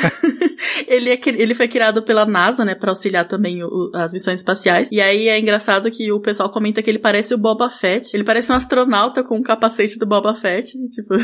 e ainda, pior ainda que os criadores queriam que ele parecesse um gladiador romano. Então, tipo, dá pra ver que os caras são muito bons de design, né? É, mas eles são bons em robótica, então a, a mão dele tem 14 articulações, né, com motor próprio, conjunto de sensores, controladores eletrônicos, né? Então ele consegue fazer cortar e desencapar fios, né? Ele consegue operar uma furadeira elétrica, apertar parafuso, né? Usar alicate para manipular seus pequenos objetos. E aí o objetivo, né, do, do, do pessoal que criou ele é substituir o homem em missões espaciais arriscadas, né? Como, por exemplo, o reparo da Estação Espacial Internacional, né? Porque a gente, é, a gente tem que pensar que toda vez que quebra alguma coisa do lado de fora da, da, da ISS, alguém tem que sair lá consertar, né? Tipo, não tem como ela se consertar a si mesma. E aí, tendo um robô desse, por exemplo, tipo, já tiraria essas missões arriscadas é, de, né, de, da mão de todo mundo que tá lá de, de, astronautas humanos, e eles poderiam fazer outras coisas, né? Menos arriscadas e talvez mais importantes em questão de ciência, né? Então, deixar essas partes mais. mais é, é, é sempre,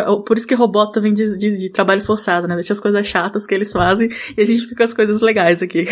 Exato. Esse conceito de robonauta é muito interessante. Ele já existe há um tempo. Existem alguns robonautas, inclusive, porque se você pensar, normalmente um robô para fazer uma certa tarefa, dificilmente é o ideal seja que ele tenha um, um, corpo humano. Você vai ser mais eficiente se você já fizer um robô lá específico. Então, para que fazer robôs humanos? A questão é que você, é, a gente já tem toda uma tecnologia, toda uma estrutura que se adequa à fisionomia humana, né, ao tamanho humano. Então é, você poder implementar, você vai fazer uma cápsula espacial, você vai fazer uma fábrica no, no espaço, você vai fazer um, uma máquina que, que, que, que caiba um humano, porque você quer mandar humanos, que você vai também ter humanos eventualmente nessas missões. Então é muito mais é, eficiente você fazer um robô que, que seja do tamanho humano, que ele tenha é, articulações e habilidades semelhantes ao humano, porque daí você testa exatamente um robô nas condições que um humano depois vai poder fazer o papel. Então esse conceito de robonauta é muito legal. É complexo pra caramba, porque você fazer um robô que tenha toda a mobilidade humana é um desafio gigantesco da robótica, né? É um dos mais difíceis. A Boston Dynamics, por exemplo, que é uma pioneira em, desenvolver robôs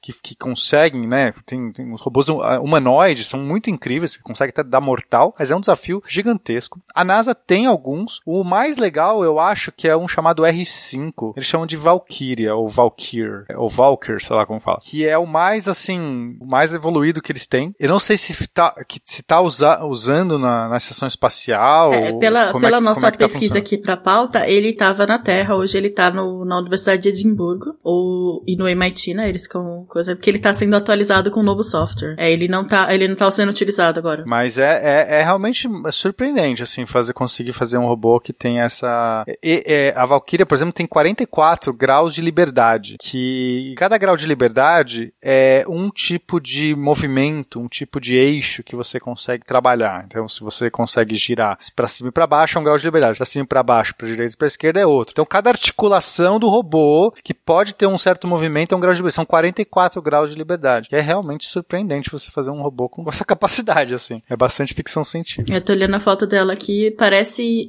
É uma mistura daquela coisa dos Jetsons, com... mas ela é super bombada, é assim. Verdade. Né?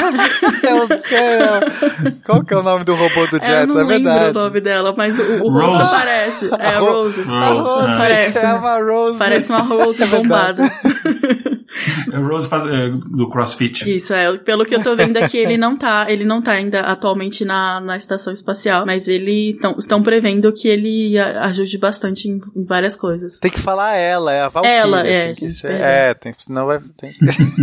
é, ó, tem, tem... Eu sou meio maluco essas coisas de como chamar robô, tá? Por exemplo, GPT-3, né, que é aquele algoritmo de linguagem natural, uhum. eu chamo de, não sei, eu escolhi que é ela, a GPT-3, não sei, já escolhi, não pois sei é. como vocês chamam. Que é o algoritmo de, de, de, uhum. de, processamento de linguagem natural mais avançado que existe no mundo. É, sim. É, é incrível, incrível, sério. Isso, eu... é, não, só voltando aqui a Valkyria, eles têm um artigo aqui de 2020 falando que é, não tem muitas informações sobre ela, que ela tá emprestada para algumas instituições de, de pesquisa, mas não tem, não, não, não tem nada novo faz alguns anos. E aí o povo tá especulando se vai ter um sucessor, né? E aí ela esteja aposentada. Mas por enquanto não tem nada, nada oficial. Ah, entendi. Vamos aguardar aí. Talvez ela esteja malhando mais para voltar mais.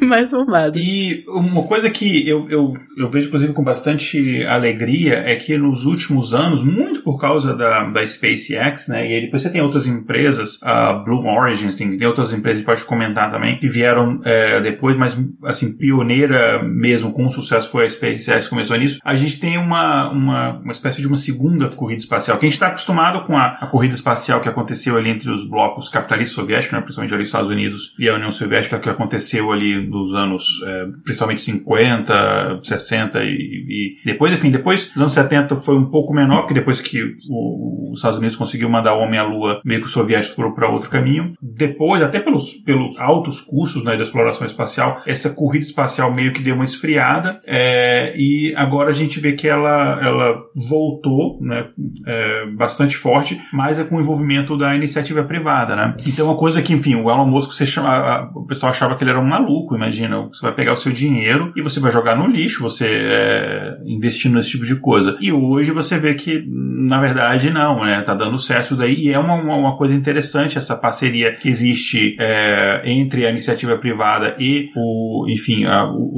a, a iniciativa pública, né, no caso NASA, né, que é uma, é uma, empresa pública, é essa, essa parceria que existe entre eles que tem, na minha opinião, dado bons frutos, né? Então, uh, você tem a SpaceX que é de 2002 e, e demorou um bom tempo para ela começar a você ter de fato os resultados e hoje em dia, enfim, você é, consegue ter muitos resultados, enfim, acho que todo mês eles estão produzindo um novo, esqueci o nome desse novo projeto que eles estão agora, que... Starship. Starship, é, todo mês, né? Eles estão produzindo, de dois em dois meses estão produzindo um. É uma coisa, é uma produção impressionante. Tem é. um monte na fila, vai ficando pronto, vai ficando um por mês, ou é, daqui a pouco vai ficar a cada, sei lá, três semanas, duas semanas. É, eles estão fazendo algo impressionante, nunca antes visto a velocidade com que eles estão iterando né, o projeto deles, mesmo na década de 60 que a gente teve o projeto Apollo, que foi aquela corrida, né, o Apollo da, da, da NASA e a gente tinha também da Roscosmos da, do, do, do, da Rússia, né? Os dois estavam naquela corrida desenfreada, aquilo foi incrível, em tempo recorde, mas a, a SpaceX está fazendo algo que, que é revolucionário, assim, de fato, assim, muito, muito incrível. É, então, e só que a, a SpaceX não é a única, né? O, enfim, a, a Amazon, né, enfim, o Jeff Bezos também investiu uma bela grana aí na Blue Origins e... Foi um trocadinho só para ele. É, mas, enfim, ele, ele planeja desenvolver uma sonda lunar, em caso, desenvolver um contrato para a NASA, né? O que acontece muitas empresas privadas americanas é que elas têm contrato com a NASA e isso as permite com que elas, enfim, tenham um capital para conseguir tocar os seus projetos. Então, a ideia é que eles, é, trabalhando junto com a NASA, consigam levar astronautas de volta para a Lua em 2024, né? E, e tem também... Deve atrasar. provavelmente. Igual como tudo, todos os projetos no espaço, normalmente eles atrasam, né? É, é. E o... Esqueci o primeiro nome, o Branson, né? Aquele o inglês lá que é o dono é, da Richard. Virgin... Richard isso, Branson. Da Virgin Galactics, enfim, que ele, desses três eu considero ele tá em terceiro lugar, assim, né, em termos de, de, de progresso que tem feito a exploração espacial, mas uma terceira empresa, ele tá muito focado na questão de mandar é, do turismo espacial, né? É, que é uma coisa, se você pensar, até num curto prazo é viável se você pensar em, em órbita baixa, só para o pessoal experimentar é, microgravidade, essa coisa é uma coisa que, enfim, ou, ou, já acontece, só que a gente... É, na, na, verdade, nem órbita baixa, né? Seria, acho que mais é, suborbital. Quer dizer, dá, dá para fazer missões é, para, por exemplo, a estação espacial. Existe uma iniciativa, um pensamento de levar, mas o, isso é caríssimo.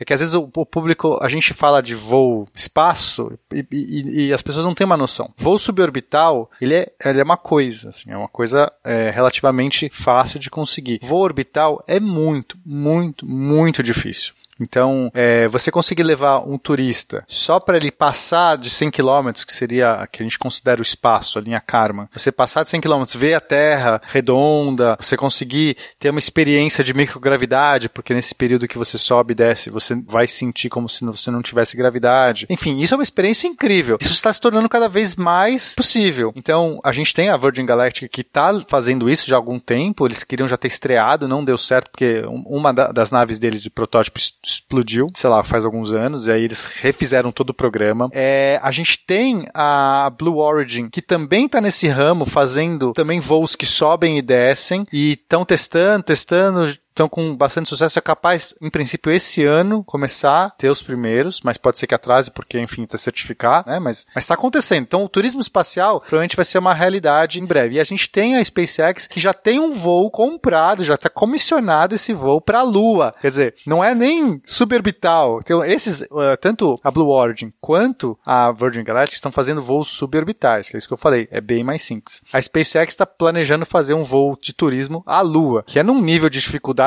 muito maior. Mas enfim, essas são iniciativas privadas. Mas também tem várias outras empresas que acho que às vezes as pessoas. É, esses são três milionários, né? Ou bilionários. São, são, são, tem uma característica de são esses magnatas que estão entrando no ramo da aeroespacial. Mas não tem só eles. Tem empresas antiquíssimas, por exemplo, a Boeing, que está nesse ramo de seja aviões, seja de, de espaço há muito tempo. A ULA, que é a, a União United Launch Alliance, que é, é, tem, tem vários tipos de empresas tradicionais que faziam, já comissionavam coisas para a NASA, que estão nesse ramo e continuam fazendo. Então, agora a gente tem o projeto Artemis, que é muito interessante, que é a conquista da Lua, nova conquista da Lua, que é a ideia, tipo, levar a primeira mulher à Lua, já que já houve o primeiro homem, agora a primeira mulher, e fazer uma, uma missão permanente, ter uma base, é como se fosse uma estação espacial, só que em vez da Terra, está na Lua, está em órbita da Lua. Será um projeto muito incrível, que é esse que teria come, começaria em princípio em 2024, a primeira viagem, mas provavelmente vai atrasar. O, a, o SLS, que é o foguete da NASA, teve um problema na, na hora de, de fazer o primeiro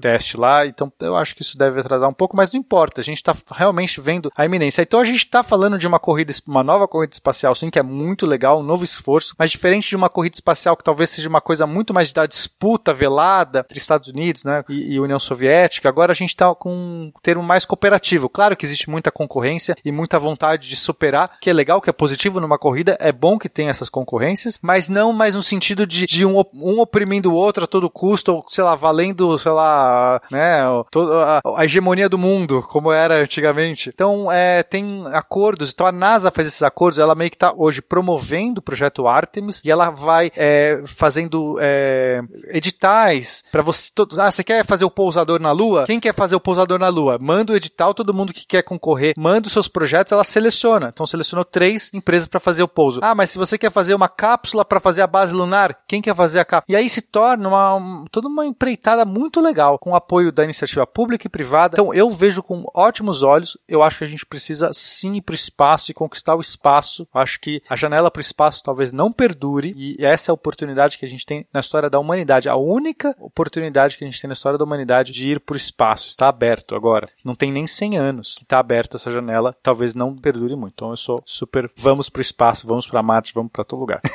é, eu também. Eu acho que, enfim, a gente pode falar isso mais no final, que tem uma parte que a gente vai debater um pouco disso, mas eu acho que é, até o efeito psicológico que esse tipo de coisa tem em, nas, nas gerações né, subsequentes, de, de mesmo o efeito inspirador, né? Mas eu não vou, vou queimar a pauta, não. É, e tem algumas aplicações futuras também, né? Por exemplo, a gente já comentou, né, a exploração de não só você encontrar é, exoplanetas, mas você explorar. Explorar, eu quero dizer, não é você mandar uma sonda para um exoplaneta, mas é você pegar os dados desse exoplaneta, analisar esses dados para tentar encontrar, por exemplo, determinados marcadores que possam indicar que há alguma, alguma é, vida ou enfim algum, presença de vida é, ou, é, algum mecanismo é, químico que possa indicar a presença de, algum, de alguma coisa biológica ali. Enfim são tipos de coisas que é, obviamente se você acha um exoplaneta a possibilidade de você encontrar evidência de vida ou, ou um indício de vida é esse né? Porque não tem como você mandar uma enfim, é muito caro e, você mandar uma sonda ou mandar uma missão para esse exoplaneta né e mesmo você conseguir por exemplo fazer é, mapeamento ou mesmo modelagem 3D de asteroides uh, você por exemplo, conseguir identificar é, rotas e ver quais objetos que são. A NASA ela, ela já tem, é, já monitora objetos acima de um determinado tamanho, que eu não vou me lembrar o número agora, mas você tem uma inteligência artificial que ajude nessa tarefa, né, é, enfim, para evitar que a gente seja, para que aqueles filmes de catástrofes sejam reais, enfim, ou não, ou pelo menos a gente saber com antecedência e poder ter algum tipo de medida em relação a isso também é, é, é um, é uma, enfim, uma aplicação futura, né? Enfim, e você prevê qualquer outro outros eventos, né, é, fora da, da, Terra, um evento relacionado ao Sol, ou cometas, etc., que possam, porventura, nos afetar. A gente viu no episódio, há dois episódios anteriores, né, que a gente falou das, da, da extinção da humanidade, de situações em que a gente esteve muito perto de uma colisão por um cometa, uma colisão por um asteroide, assim, coisa de que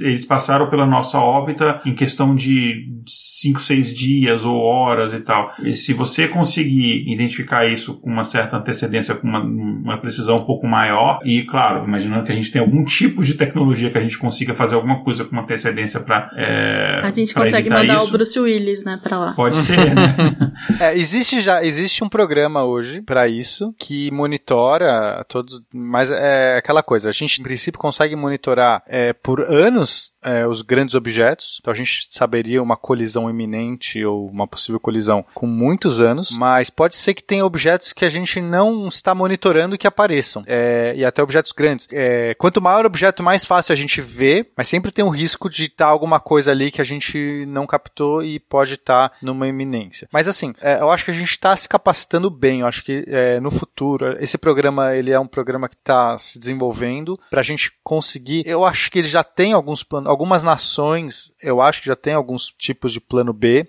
mas isso ainda não é não é aberto. Isso ainda é muito faz parte da questão militar secreta dos países. Mas eu acho que, que vai haver uma iniciativa disso ser é, democratizado para que seja uma solução do planeta. Enfim, isso ainda tem aberto, tá? Mas acho que para o futuro, com o espaço tornando cada vez mais eminente, mais, mais fácil o acesso, isso vai se tornar talvez uma questão global, desse programa se tornar algo global. É, sobre asteroides e mineração, isso eu acho que é um, um, um ramo muito legal que vai acontecer. Tanto a gente conseguir, porque olha só, mineração, a gente está falando de ah, alguns asteroides, eles podem ter é, uma, uma, uma, química, um, um, compostos ali que são raríssimos na Terra, numa quantidade incrível, em condições que não tem na Terra. Então, é, eles vão, eles se formaram e eles estão numa temperatura, numa pressão, etc., que a gente não tem na Terra. E esses compostos, eles podem ser muito valiosos, seja por questão de raridade, seja por questão de pesquisa, por aplicações, por, por né, desenvolver coisas que não só dá para fazer de repente com certos compostos que estão em asteroides. Então, é claro que isso aí é um sonho, eu não sei dizer quanto tempo até, mas no momento que a gente tiver com esse espaço mais acessível, a mineração de asteroides vai ser algo que deve acontecer. E aí, como fazer isso? Provavelmente tem tanto minerar direto no asteroide, porque o asteroide, se trazer um asteroide desse para a Terra pode ser complicado, próximo da Terra, mas você pode minerar direto e depois só mandar o material minerado, e aí você vai precisar de uma automação absurda, que você tem que ter uma refinaria automatizada para extrair, minerar, refinar e mandar já o produto refinado, para você não ter que mandar um monte de peso, que o peso é o caro do espaço. As outras iniciativas é você trazer o asteroide, então você põe uma navezinha que usa o próprio material do asteroide como combustível, gera combustível a mais para você poder, você vai meio que queimando o asteroide, trazendo ele de volta para a Terra ou próximo da Terra, para que você minere mais fácil. E ainda você tem outras iniciativas de você construir outras naves no próprio asteroide. É, é, é incrível essas possibilidades pra... mesmo. É, porque é,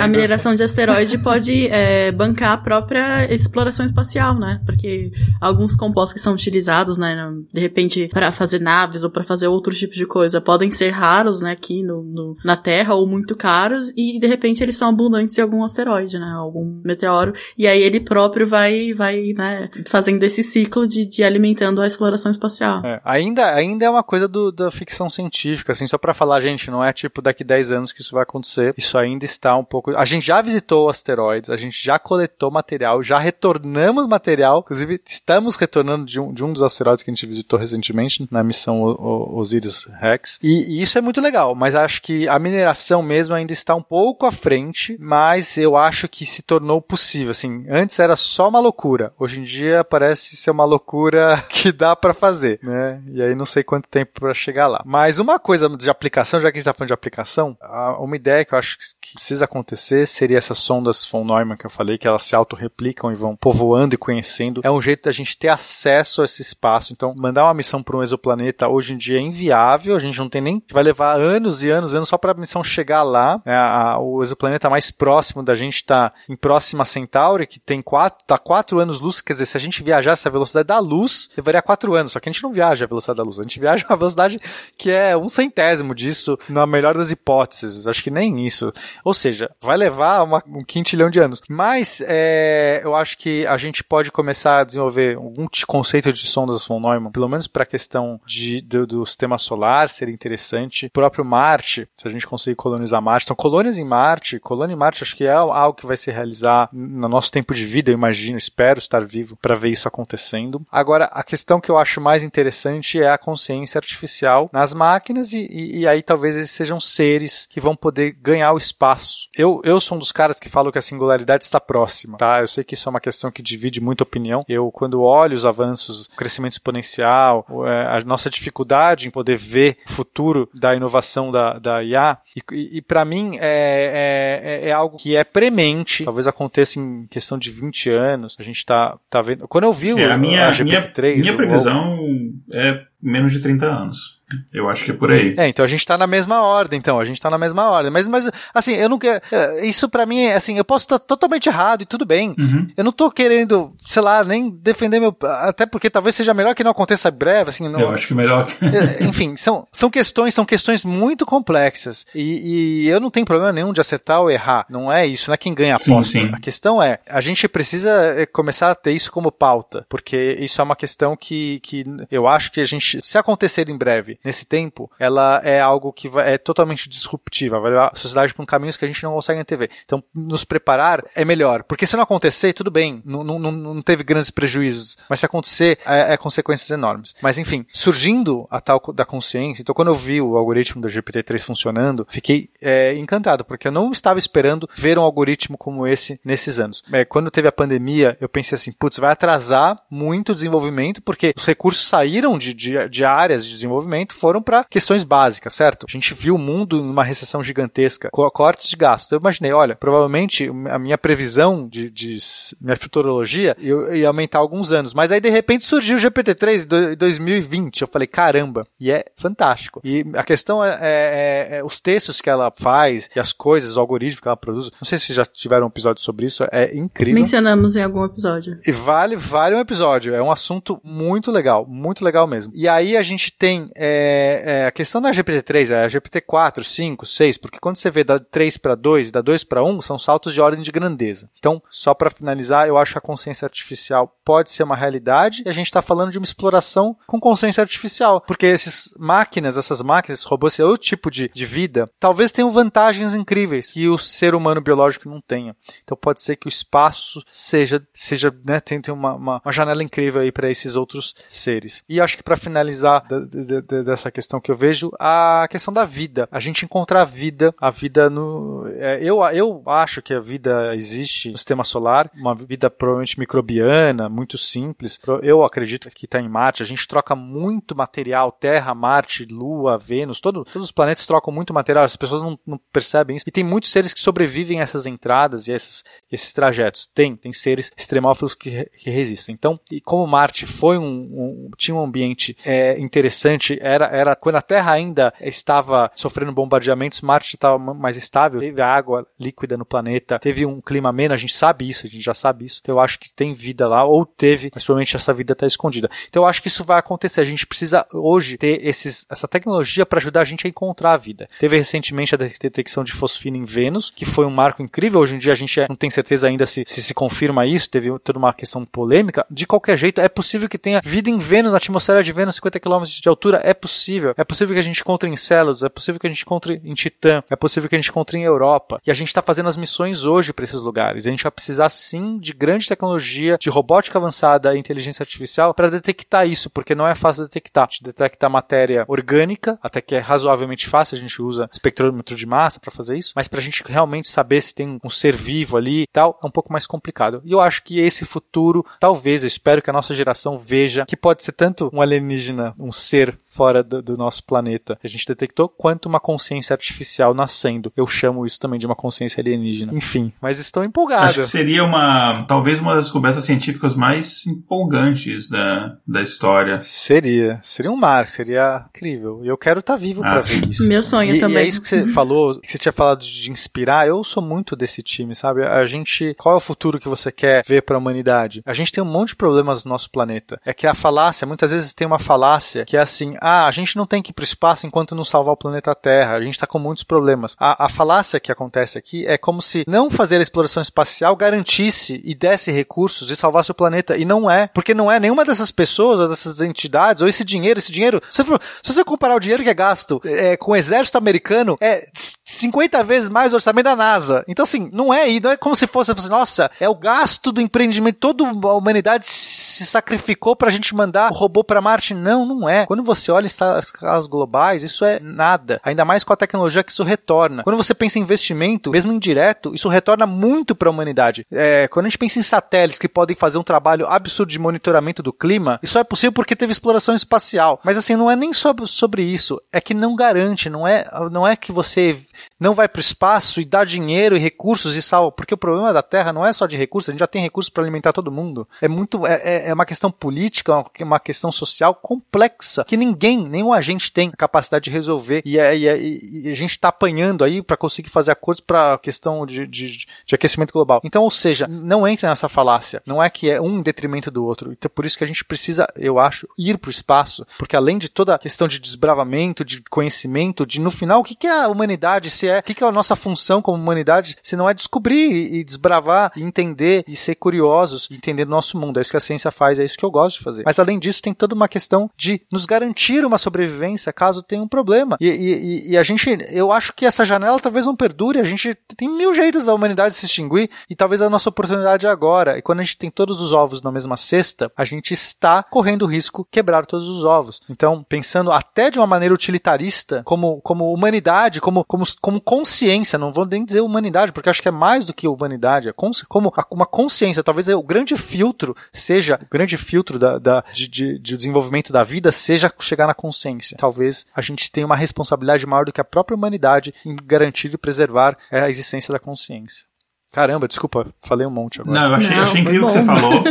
Eu achei incrível o que você falou e eu vou só dar um dado aqui, o que a NASA recebe de, eu sei disso porque o Neil deGrasse Tyson fala isso basicamente quase todo dia, o orçamento da NASA é 0,5% do orçamento americano, é muito pouco. É, existem muitas pessoas, inclusive com uma, é, uma, uma, campanha de muitas pessoas, tem uma baixa assinada que eu até assinei, assim, dessas petições online, de, de colocar 1% nesse orçamento, e você tira um pouco do orçamento da, do, do próprio orçamento militar americano, que de fato é, é, é, excessivo. E uma outra coisa é que é, muitos dos problemas que é, a gente tem na Terra você pode resolver com as pesquisas, o que você descubra das pesquisas é, espaciais. Com um efeito colateral de uma pesquisa, eu tenho uma determinada missão. Porque, por exemplo, a missão de levar o, o, uma pessoa para Marte, ela é tão complexa, ela é tão difícil, você precisa de tantos desafios para serem vencidos que no caminho para você chegar lá, você vai descobrir muitas coisas em medicina, você vai descobrir muitas coisas de engenharia em várias áreas. A gente tem um episódio, um dos últimos do ano passado, que a gente trouxe aqui o William Silveira, que ele publicou um artigo, eu não sei se foi na Nature, enfim, um artigo que deu bastante repercussão. Eu acho que foi na Nature, se eu não me engano. É, que eles, enfim, eles descobriram uma doença mitocondrial que eles não tinham conhecimento, é, estudando os astronautas. Ele estudou o caso dos gêmeos, né, é, dos irmãos Kelly, dos gêmeos, dos astronautas, enfim, que um ficou na Terra e o outro foi, ficou, acho que uma, por cerca de um ano na estação espacial e ele analisou e viu as mudanças corporais. Ele descobriu, por exemplo, uma doença que a gente não tinha conhecimento aqui, é, porque os astronautas estão expostos a, a uma condição extrema, por exemplo, de, de, de microgravidade. Uh, e a gente trouxe ele aqui assim, acho que foi dois dias depois que ele publicou o artigo, a gente trouxe ele aqui para conversar sobre isso. E você vê que é, quando você, por exemplo, mandou um, um astronauta para a estação espacial, você não imaginou que você poderia, por exemplo, descobrir uma doença que a gente não tinha conhecimento até então. Que você não sabe, por exemplo, que é uma doença que a gente precisa tra precisar tratar no futuro em questões não relacionadas à exploração espacial a gente não sabe. Você tem consequências indiretas disso que beneficiam a gente. A gente tem, por exemplo, hoje o próprio GPS, né? Como é que você vai ter GPS se você não tiver essa exploração espacial? É, então, são, é, esse tipo de coisa eu também acho uma falácia, é, um, é uma coisa que. É, eu não vou dizer que tira minha paciência, porque eu acho que a gente tem que ter a paciência de chegar para as pessoas que pensam assim explicar: olha, é, isso que você está falando não é necessariamente correto. E eu gosto muito desse poder de inspiração. Tem uma, uma jornalista aqui nos Estados Unidos chama Lillian Cunningham, ela tem, ela fez alguns podcasts, só que os podcasts dela normalmente são, ele tem uma, uma vida curta. Ela faz a, lança uma temporada, tem tantos episódios e aquele podcast acabou. E ela fez uma, é, acho que dois anos em não, é dois, dois anos em comemoração a, a foi o quê? 70 anos? Quantos anos que fez em, em 2019 da, da chegada ao Homem à Lua? Foi, foi em 69. Então, foi 69 da, é... que, da 60. 60 anos. E ela fez um podcast que ela vai contando toda essa história da exploração espacial até a chegada do Homem à Lua. E ela vai lá atrás, que ela fala: olha, tem muita gente que acredita que a ficção científica tornou possível que o homem chegasse à Lua. Porque gerou no público um entusiasmo. Desculpa, 50 anos, eu não sei fazer conta. É, não, por isso que eu também não. Enfim. 50 anos. Uh, sabe sim, você fez até um submarino, precisou fazer muita conta pra fazer um submarino. Mas é que é diferente, né? Soma, conta de soma é difícil. É, se não tiver integral também 2000, eu não consigo 2019 fazer. 2019 pra... Mas, é, e ela falou assim: se não tivesse a inspiração que a ficção científica criou na mente de gerações, que teve dois efeitos. Primeiro, inspirar pessoas que, por causa de ficção científica, decidiram se tornar cientistas e acabaram trabalhando com a NASA ou, relaciona, ou empresas relacionadas à NASA, e inspiração no público que apoiou um esforço que foi absurdamente caro. Então, o poder da inspiração é muito subestimado, eu acho. E... É, é, que assim, né, para você atingir alguma coisa, você precisa sonhar com isso. E para você sonhar com isso, você Exato. precisa saber, tipo, colocar na sua cabeça isso, né? Tipo, é, precisa primeiro pensar sobre aquilo. Então, se não tem aí ficção científica que mostra um sonho impossível, não tem como a gente trabalhar para fazer ele ser possível. Né? Quantos cientistas não seguiram essa carreira e fizeram incríveis descobertas porque é, eram é, fãs aficionados de Star Trek, por exemplo? Tem muitos relatos sim, disso. Sim. É, assim, eu, eu gosto de citar muito o Feynman, porque é, eu sou fã do Feynman, é um dos, dos cientistas, já morreu, enfim, mas que eu mais admiro, mas é que o, o Feynman, ele, é, enquanto o cientista sempre tem, costuma ter aquela pompa de falar assim, não, eu estou fazendo pelo bem da humanidade, eu faço isso porque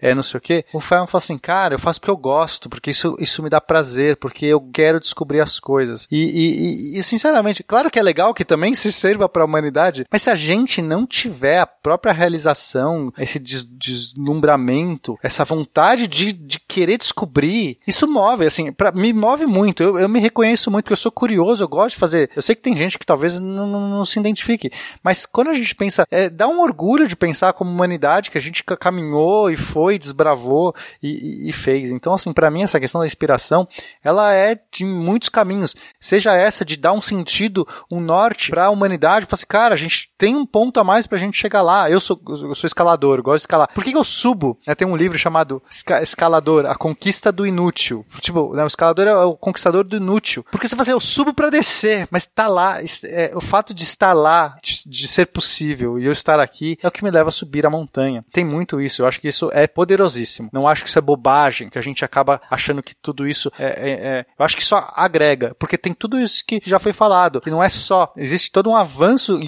que que, tem em decorrência da exploração espacial. Então não é que é detrimento, ele agrega, mas tem também essa questão de dar um norte, dar um sentido e um deslumbramento. As novas gerações vão estar fazendo pesquisa e ciência e, e, e, se levando ao limite, porque existe um ponto ainda a ser conquistado, porque a gente quer desbravar Isso. mais longe. Quantas é, crianças hoje em dia não vão se inspirar pela nova exploração espacial que a gente está tendo agora e vão se tornar engenheiros, cientistas e tal, e vão, enfim, é, é ter grandes contribuições para a humanidade. Eu né? conheço né? uma menina, eu conheço uma, uma, uma moça, uma menina, que o sonho dela, que ela quer ir para Marte, assim, que já, ela sabe. É, e, e, puxa, espero que dê certo, porque ela é de uma geração que é possível Sim. isso, sabe? Então, sabe, essas coisas que eu ouvia meu pai falando da, da época da, da, conquista da Lua e tudo mais, falava dessa coisa de, de acompanhar e tal, e a gente no meio que não viveu, tá vivendo agora. Não teve um hiato, teve uma geração aí, talvez, que meio que não aproveitou. Na verdade, meu pai mesmo não aproveitou. Talvez seja mais meu avô, enfim, mas é tipo, meu pai era muito criança criança quando, quando viu isso. Mas sabe, a, a gente talvez viveu um hiato aí, que agora tá retomando. Eu acho super importante. Vou fazer só uma última pergunta aqui, uma reflexão aqui, pegando um gancho aí, que o Pena comentou sobre a consciência artificial ser um caminho pra gente fazer essas explorações espaciais de locais mais distantes, que você pode, uma consciência artificial, enfim, você pode deixar ela, pode, se ela, se ela ficar numa viagem que durar 100, 200 anos, não tem tanto problema, se você conseguir, enfim, ter energia suficiente para manter aquilo ali funcionando, não tem grande problema, né? Porque ela não, não se limita ao tempo de vida, por exemplo, de, de, um, de uma pessoa. Mas eu penso, é, muita gente pensa é, que e uma coisa que, sinceramente, a gente não sabe é que o, o surgimento de uma consciência artificial pode ser prejudicial à, à, humanidade. Muito, acho que influenciado, acho que por duas coisas. Primeiro, por como nós tratamos uma coisa nova que a gente conhece, né? A gente chegou, por exemplo, os europeus chegaram na América, um novo continente, um povo que eles não conheciam, a gente sabe o que eles fizeram, mesma coisa na África. então a gente tem essa, essa nossa, nossa visão, porque é isso que a gente faz. Uh, e uma outra coisa também, obviamente, influenciado pela, pela ficção científica, né? Que a maioria das vezes, até para gerar um conflito narrativo que não vai tornar o filme chato, a consciência artificial, ela normalmente ela quer exterminar a, a humana ou escravizar a humana. Enfim, é muito raro a obra de ficção científica que não vai por esse caminho. Então as pessoas têm medo de você imaginar que vai surgir um, um, um software, um computador, um robô, alguma coisa consciente. E quando a gente fala de uma consciência artificial, ela naturalmente está falando de uma superinteligência artificial, ou seja, vai ter uma capacidade é, de executar tarefas superior ao dos humanos. E uma capacidade que vai sempre aumentando, porque ela vai melhorando uma velocidade muito maior do que a gente consegue. Pensando nisso, uma coisa que me ocorreu, só uma provocação, só para a gente encerrar aqui e, e, e, e, debater isso, não seria seguro quando a gente chegar próximo à consciência artificial, fazer esses testes fora da Terra? É uma, uma coisa. Eu não, eu, eu falando que eu concordo, é só uma, uma, brin uma brincadeira para fazer. Não seria seguro eu, eu, testar minha consciência artificial em mar é, do que na Terra, caso vá que ela chegue e quando a consciência artificial despertar, ela tem alguma necessidade, alguma uh, intenção, é, digamos assim, ruim em relação à humanidade? Eu tenho a minha resposta sobre isso, mas eu vou deixar para falar depois. Se você está diante de uma inteligência superior, você não tem nenhuma chance. Não existe. É uma ilusão você achar que você tem alguma gerência sobre isso. Então, é exatamente a minha opinião. É, é, tem, tem experimentos sobre isso.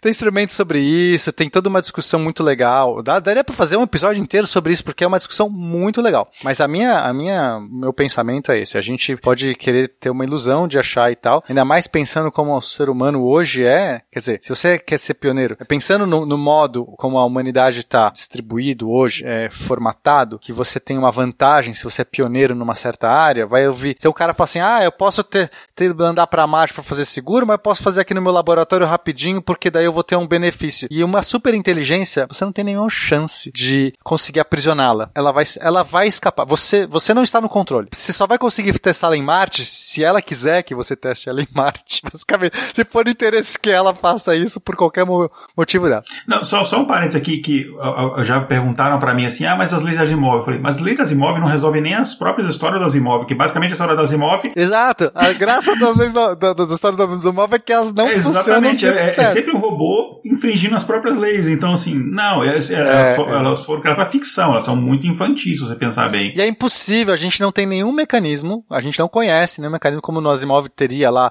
o cérebro positrônico, você teria certas regras que você colocaria lá no âmago impossível de ser reprogramado. A gente não, não tem esse paralelo com a nossa tecnologia. Então alguém teria que inventar um jeito de pôr umas diretrizes, no, tipo, simplesmente não dá, porque é uma máquina que é super inteligente, ela poderia se reprogramar. É. Eu, a comparação que eu faço para responder isso é basicamente o seguinte: imagina que você consiga desenvolver o, o, as diretrizes, os parâmetros mais complexos possíveis, que seja você, por exemplo, você tem uh, as próprias equações que regem aquela inteligência artificial, se ele infringir as regras, você vai gerar, sei lá, um divisor por zero, alguma coisa que não, aqui não vai funcionar. É a mesma coisa como uma criança querendo, por exemplo, prender você para não ir tal lugar e ela bota um monte de travesseiro fazendo você, ah, você não vai passar daqui que eu botei esse travesseiro. Você vai lá e você passa por cima. É isso. É essa inteligência artificial superior, ela vai olhar pra gente como a gente olha para uma criança com seus planos lá super elaborados, sei lá, os planos infalíveis do Cebolinha. Vai ser Exatamente. mais ou menos isso. Então, é, gente, Relaxa Concordo. e vamos torcer para que elas não queiram destruir, porque a gente não tem, pode fazer nada.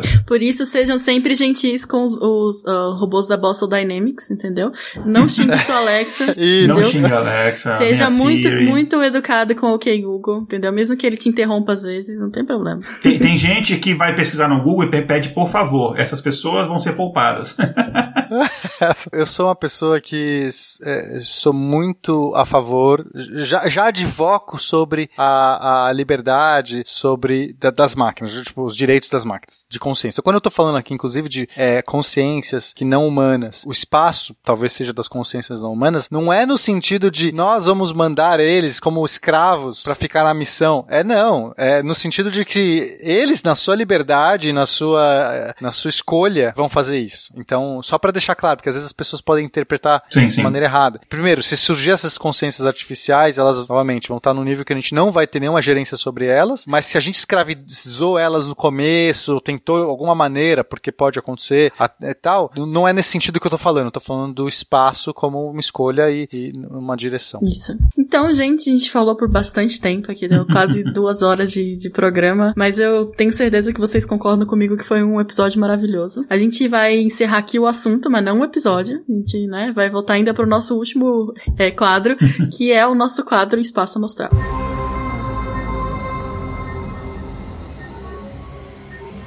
Espaço Amostral.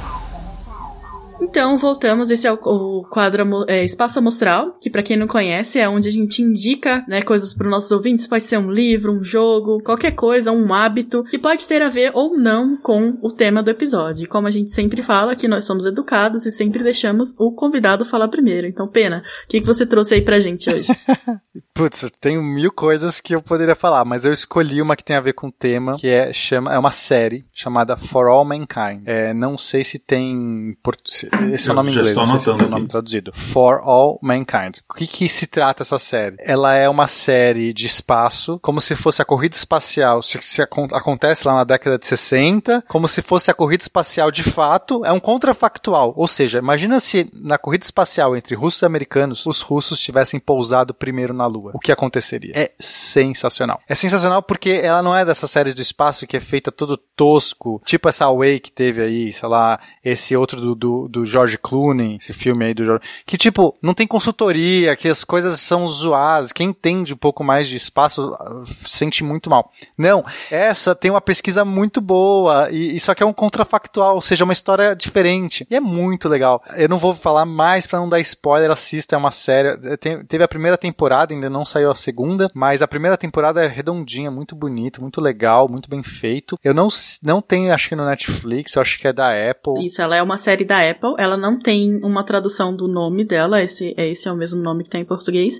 E eu vi aqui que ela é produzida, ela é criada e escrita pelo Ronald D. Moore, que ele é o produtor, ele também tem um trabalho no Star Trek e no Battlestar Galactica, que inclusive é uma das minhas Olha séries favoritas. Bacana. Então, uhum. então, ó, já tá bem ancorado. Mas, gente, é, quem tiver Apple TV, quem tiver a biblioteca do Paulo Coelho, enfim, é, recomendo, recomendo aí muito a série. Obrigada, viu? Ótimo conceito, já tô anotando aqui. Sempre gosto de séries dessa e não, não tava. Ah, tinha, tava é, meio órfão de séries novas. Olha. E você, Igor, o que, que você trouxe pra gente? Ó, já avisando que o Igor sempre trapaceia e traz mais de uma coisa. Mas a gente fica feliz. Eu vou trazer duas. Uma, na verdade, é um, é um, é um, Enfim, é uma coisa que eu já indiquei antes, mas tem tempo. E, e, tem a ver com o tema, e o outro não tem nada a ver com o tema. Um é um podcast para crianças. É, eu tenho minha filha caçula, ela tem 5 anos e ela gosta de podcast. É um hábito que, enfim, é legal você, você cultivar desde o começo. E é, tem um podcast chamado Era uma Vez um Podcast podcast. E é basicamente um podcast, é, faz só uma pessoa, mas é extremamente bem feito, bem editado, é a, da Carol Camanho. E ela conta histórias, historinhas. E são normalmente episódios curtos, ela tem é, sai duas vezes por mês. E algumas histórias são histórias clássicas e algumas histórias são histórias que ouvintes mandam. Mas é muito legal para criança. Às vezes você tá no carro, numa viagem, alguma coisa assim, e, e a criança tá entediada, você pode colocar um podcast e tal. E aí ela começa ali, depois você já pode emendar num PsyKids, que é um né, projeto legal do PsyCast para crianças. é, e, enfim, a criança depois vai crescendo e tem esse hábito que eu acho um, um hábito bacana de você consumir podcast, que você acaba aprendendo mais, é um, um, tipo interessante de entretenimento. O outro é um jogo que tem para diversas plataformas, eu já indiquei antes, mas eu vou indicar de novo porque tem a ver com o tema. O nome é uh, Outer Wilds. Não confunda com Outer Worlds, que é um outro jogo. Esse Outer Wilds foi um, um jogo que ele foi feito por físicos. Basicamente é o seguinte: você é um, um astronautazinho alienígena, você mora no seu planetinha e você mora num sisteminha planetário ali bem, bem bizarro, bem estranho, e você tem que explorar aqueles planetas. E tem uns mistérios, você vai cada planeta, e tem uma, basicamente tem uma civilização antiga que passou por ali, não existe mais, e eles deixaram um monte de coisas tecnológicas que vocês usam. Então, e ele, e é meio assim, você tem uma navezinha que é feita de madeira, ele tem umas brincadeiras assim, e você vai explorando, só que você tem é, 20 minutos para explorar. É, ele é cíclico, que quando dá 20 minutos, a sua estrela, ela vai se tornar, virar uma supernova e você vai morrer. Só que o que acontece é que você acorda de novo naquele mesmo dia, e você revive aquele dia, só que você tem as memórias anteriores, então você vai explorando de 20 em 20 minutos, e você vai nos outros planetas, e tem, cada planeta é bem diferente, tem um planetinha muito perto do, do Sol, tem dois planetas gêmeos que um fica sugando a matéria do outro, então, tipo assim, você tem que ir rápido num planeta porque de repente ele vai sumir, ou você tem que demorar para ir no outro porque ele ainda tá coberto de areia. Tem um planeta que tem um buraco negro no centro do planeta, se você cai nele, e é legal você vai passando perto do buraco negro assim, você vê que as próprias, os, text, os textos, descrições, elas vão meio que distorcendo em volta ali do horizonte de eventos, e o mais difícil no começo para quem está jogando o jogo é você pilotar a nave, porque é, ele se baseia nas equações da relatividade, então o espaço é curvo e você tem que fazer as correções. Então a coisa mais difícil você fazer uma acoplagem, por exemplo, é extremamente difícil, você não pode ir linha reta. Se for linha reta, você vai errar. Então, eles pegaram as equações do Buzz Aldrin, enfim, eles aplicaram tudo isso no jogo. Então, a parte da física do jogo é muito bacana. Cada planeta vai ter uma gravidade diferente, então a sua locomoção é diferente. Tem um planeta gigantesco lá, que é um planeta de basicamente de água, que com algumas poucas ilhas, ele tem uma gravidade gigantesca, é extremamente difícil você caminhar nele. Então, assim, ele tem. É, ele tem uma, uma, algumas liberdades poéticas e tal, enfim. Às vezes você está viajando muito perto do Sol e, e você, você cai nele, você não tem como desviar da gravidade, você, tipo, queima. Então é muito legal, você tem várias formas de morrer nesse jogo, você vai morrer várias vezes e faz parte do jogo. E, enfim, então é, é muito legal. Esse jogo é bem legal e, e, só avisando que o, o Igor costumava streamar na Twitch, então eu sei porque ficava é. vendo ele morrer e não sabia pilotar nada. Nossa, adorei eu já Cara, vou baixar. Muito legal esse É bem legal, legal, bem legal. É, tem, tem no Steam, tem PS4, tem. É, eu tô vendo que tem na Steam. Muito é legal. Muito, muito bacana. O que me lembra, se você, já que você fez duas indicações, eu posso fazer claro, uma outra indicação rapidinho? O convidado aqui é rei. É, é um jogo, é um jogo que é sensacional para quem gosta de espaço, quem quer realmente mandar foguetes, que chama Kerbal, Kerbal, né? Kerbal Space Program. É sensacional. Tem um, tem uma tirinha do XKCD que fala o seguinte: "Ah, você se formou em física. Aí tem tipo um gráfico e é o seu conhecimento de espaço. De, de, e aí você se formou em física, aí você tem um conhecimento. Ah, você foi contratado pela NASA. Você trabalhou 10 anos na SpaceX. Você não sei o quê. Você jogou Kerbal. Aí, tipo, que de fato é, é absurdo você aprende as coisas, essas coisas de acoplagem que o Igor falou, de, de como você se de, vai o espaço, como que é estágio de foguete, como se acopla, como você pilota, tudo isso e é incrível, assim, abre a cabeça, explode a cabeça das pessoas. Eu tenho ideia até de fazer uma série sobre ensinando é, mecânica celeste, ensinando astronáutica usando o jogo Kerbal. Mas se você é apaixonado pelo espaço, dessas coisas que a gente está falando aqui, jogue esse jogo. É uma experiência, é um, é um sandbox, é um jogo assim, não tem objetivo, assim, quer dizer, você, você faz o próprio objetivo, que é basicamente explorar o espaço, mas é um sandbox, você brinca, você faz, você constrói o que você quiser. É sensacional. Se você precisar de uma plataforma ou um lugar para fazer essa série, ó, já tá convidada, pode vir aqui pra aqui. Ou até mesmo pra aí, divulgar. Olha aí, vamos conversar. Ou pra divulgar isso. Pode ser interessante. E você, Kézia? A minha indicação, ela é uma indicação mais simples, né? Então, ela é a série Marte, da, da Netflix, não sei se vocês já viram. Ela é uma série muito legal porque ela é um documentário, mas ela tem umas partes de, de né, de narrativa mesmo, de ficção, e ela é muito legal. Então, ela mistura é, o, o, atual, né, entrevista com, com algumas pessoas, tem, fala com Elon Musk, fala com o Neil deGrasse Tyson, e também tem a parte drama, é, né, que, que foi é, ficcionada do, de uma missão que vai para Marte, então é muito legal, já tem duas temporadas. Eu gosto bastante dessa série. E aí eu tô. É, seria legal para vocês verem agora, tá bom, gente? Acho que foi e cancelada, isso, né? Foi! Nossa, eu não sabia, que triste. Não sei, eu ouvi dizer que foi. Parece não. que não vai ter segunda temporada, não sei por É, porque pra ela parece ser bem cara, né? Pra não, fazer. a segunda A segunda teve. Teve a segunda. Teve a segunda, talvez não tenha. Isso. Ah, então foi isso. É, é porque. É... Ah, é uma série pena. bem cara, mas vale a pena, sabe? Ver tanto a primeira quanto a segunda temporada. Tem várias coisas legais, né? Tipo, porque mostra o depois, né? A gente fica falando muito de como chegar a Marte, mas aí essa série mostra muito que a gente chegou lá e agora. Então é, é o inútil, né? De subir, subimos É, o cume, o- e agora? tem o Big Brother. Então, então é bem É, legal, exato. né? Tipo, Tem um pouco do Big Brother acontecendo lá.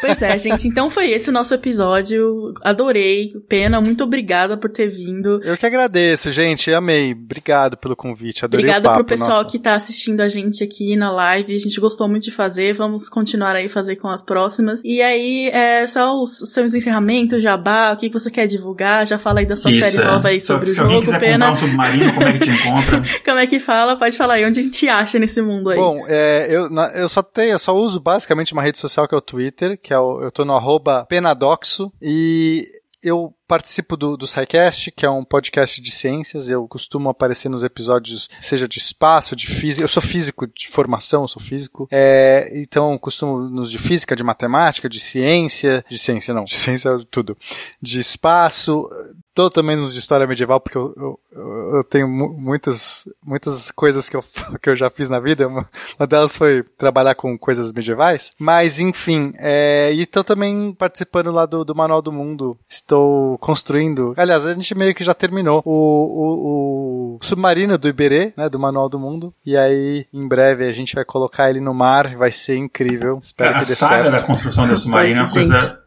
incrível, cara. Você começa a pensar assim, cara, esses caras são doidos, né? E assim, você vai vibrando com, com o sucesso. Já spoiler, deu certo. Mas é muito legal. É, ninguém morreu por enquanto. Ninguém morreu, é.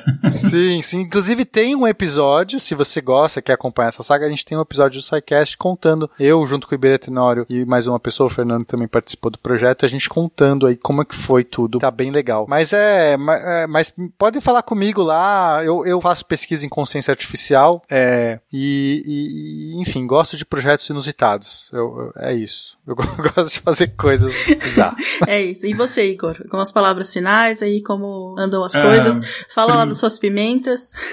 É, pois é, então, eu eh, primeiro agradecer, agradecer ao Pena eh, por, ter, eh, por ter aceitado gravar com a gente, foi muito bacana. Agradecer aos ouvintes que estão vendo a gravação aqui ao vivo, nos nossos apoiadores lá no streaming. É, agradecer, obviamente, a, a Kézia que apresentou o programa. E, ah, bom, eu tô, além do intervalo de confiança, eu, eh, a, a cada dois meses eu tô lá no Spin de Notícias, que é um dos podcasts lá do Portal de Vendas do SciCast, enfim. Inclusive agora, ah, próxima data do lançamento deste podcast vai sair mais uma participação minha, falando as notícias bem estilo Black Mirror nessa área de inteligência artificial. E a- eu comecei, é, sempre a gente tenta procurar hobby nessa, nessa pandemia, né? Eu comecei um hobby recente que é de fazer, eu gosto muito de pimentas, né? Molho de pimenta e algumas assim mu- muito fortes. Só que eu nunca tinha encontrado uma pimenta que fosse do jeito que eu gosto, uma ardência, sabor e o jeito que eu gosto. E eu não sei cozinhar. Então, mas eu sei um pouco de ciência. Então eu pensei, vou usar a ciência para fazer pimentas. Então, é, obviamente,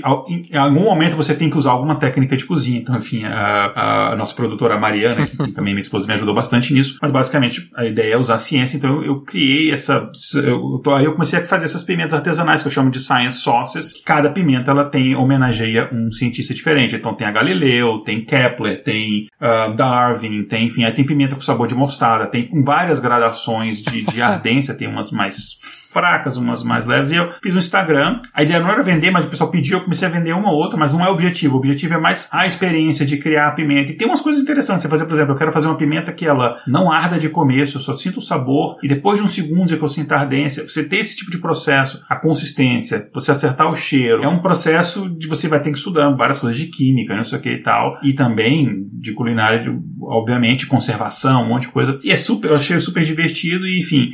A ideia é que depois eu vou, vou tentar é, publicar alguns vídeos explicando parte dos processos, falando um pouco dos cientistas e tal, enfim. Qual que é o perfil, Igor? Fala pra mim. Science Sauces no Instagram. Science Sauces. Por enquanto eu só tenho o Instagram, porque eu não consigo manter muita rede social. Cara, eu amo pimenta. Eu amo pimenta e eu já fiquei muito interessado Ah, que legal. nisso. Olha aí, ó, já achou um parceiro.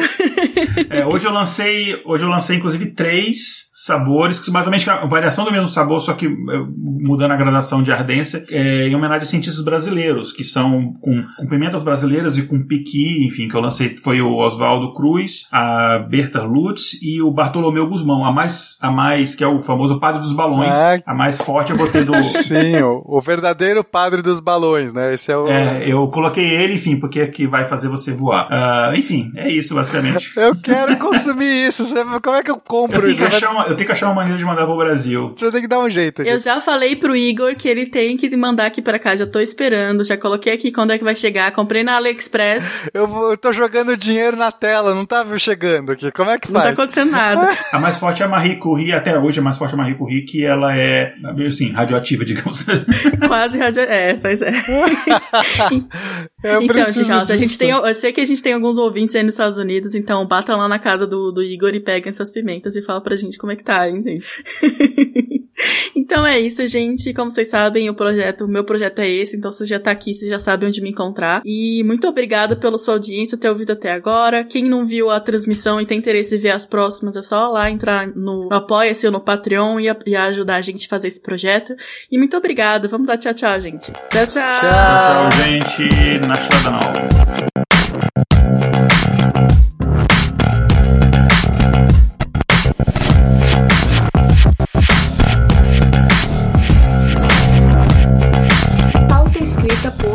Galdino, vitrine Diego Madeira, vinhetas Rafael Chino e Léo Oliveira, voz das vinhetas Letícia Dacker e Mariana Lima, redes sociais e marketing Vanessa Vieira, gerência de projetos Késia Nogueira, edição Léo Oliveira. Para saber mais sobre o nosso projeto ou nos apoiar, visite intervalodeconfianca.com.br.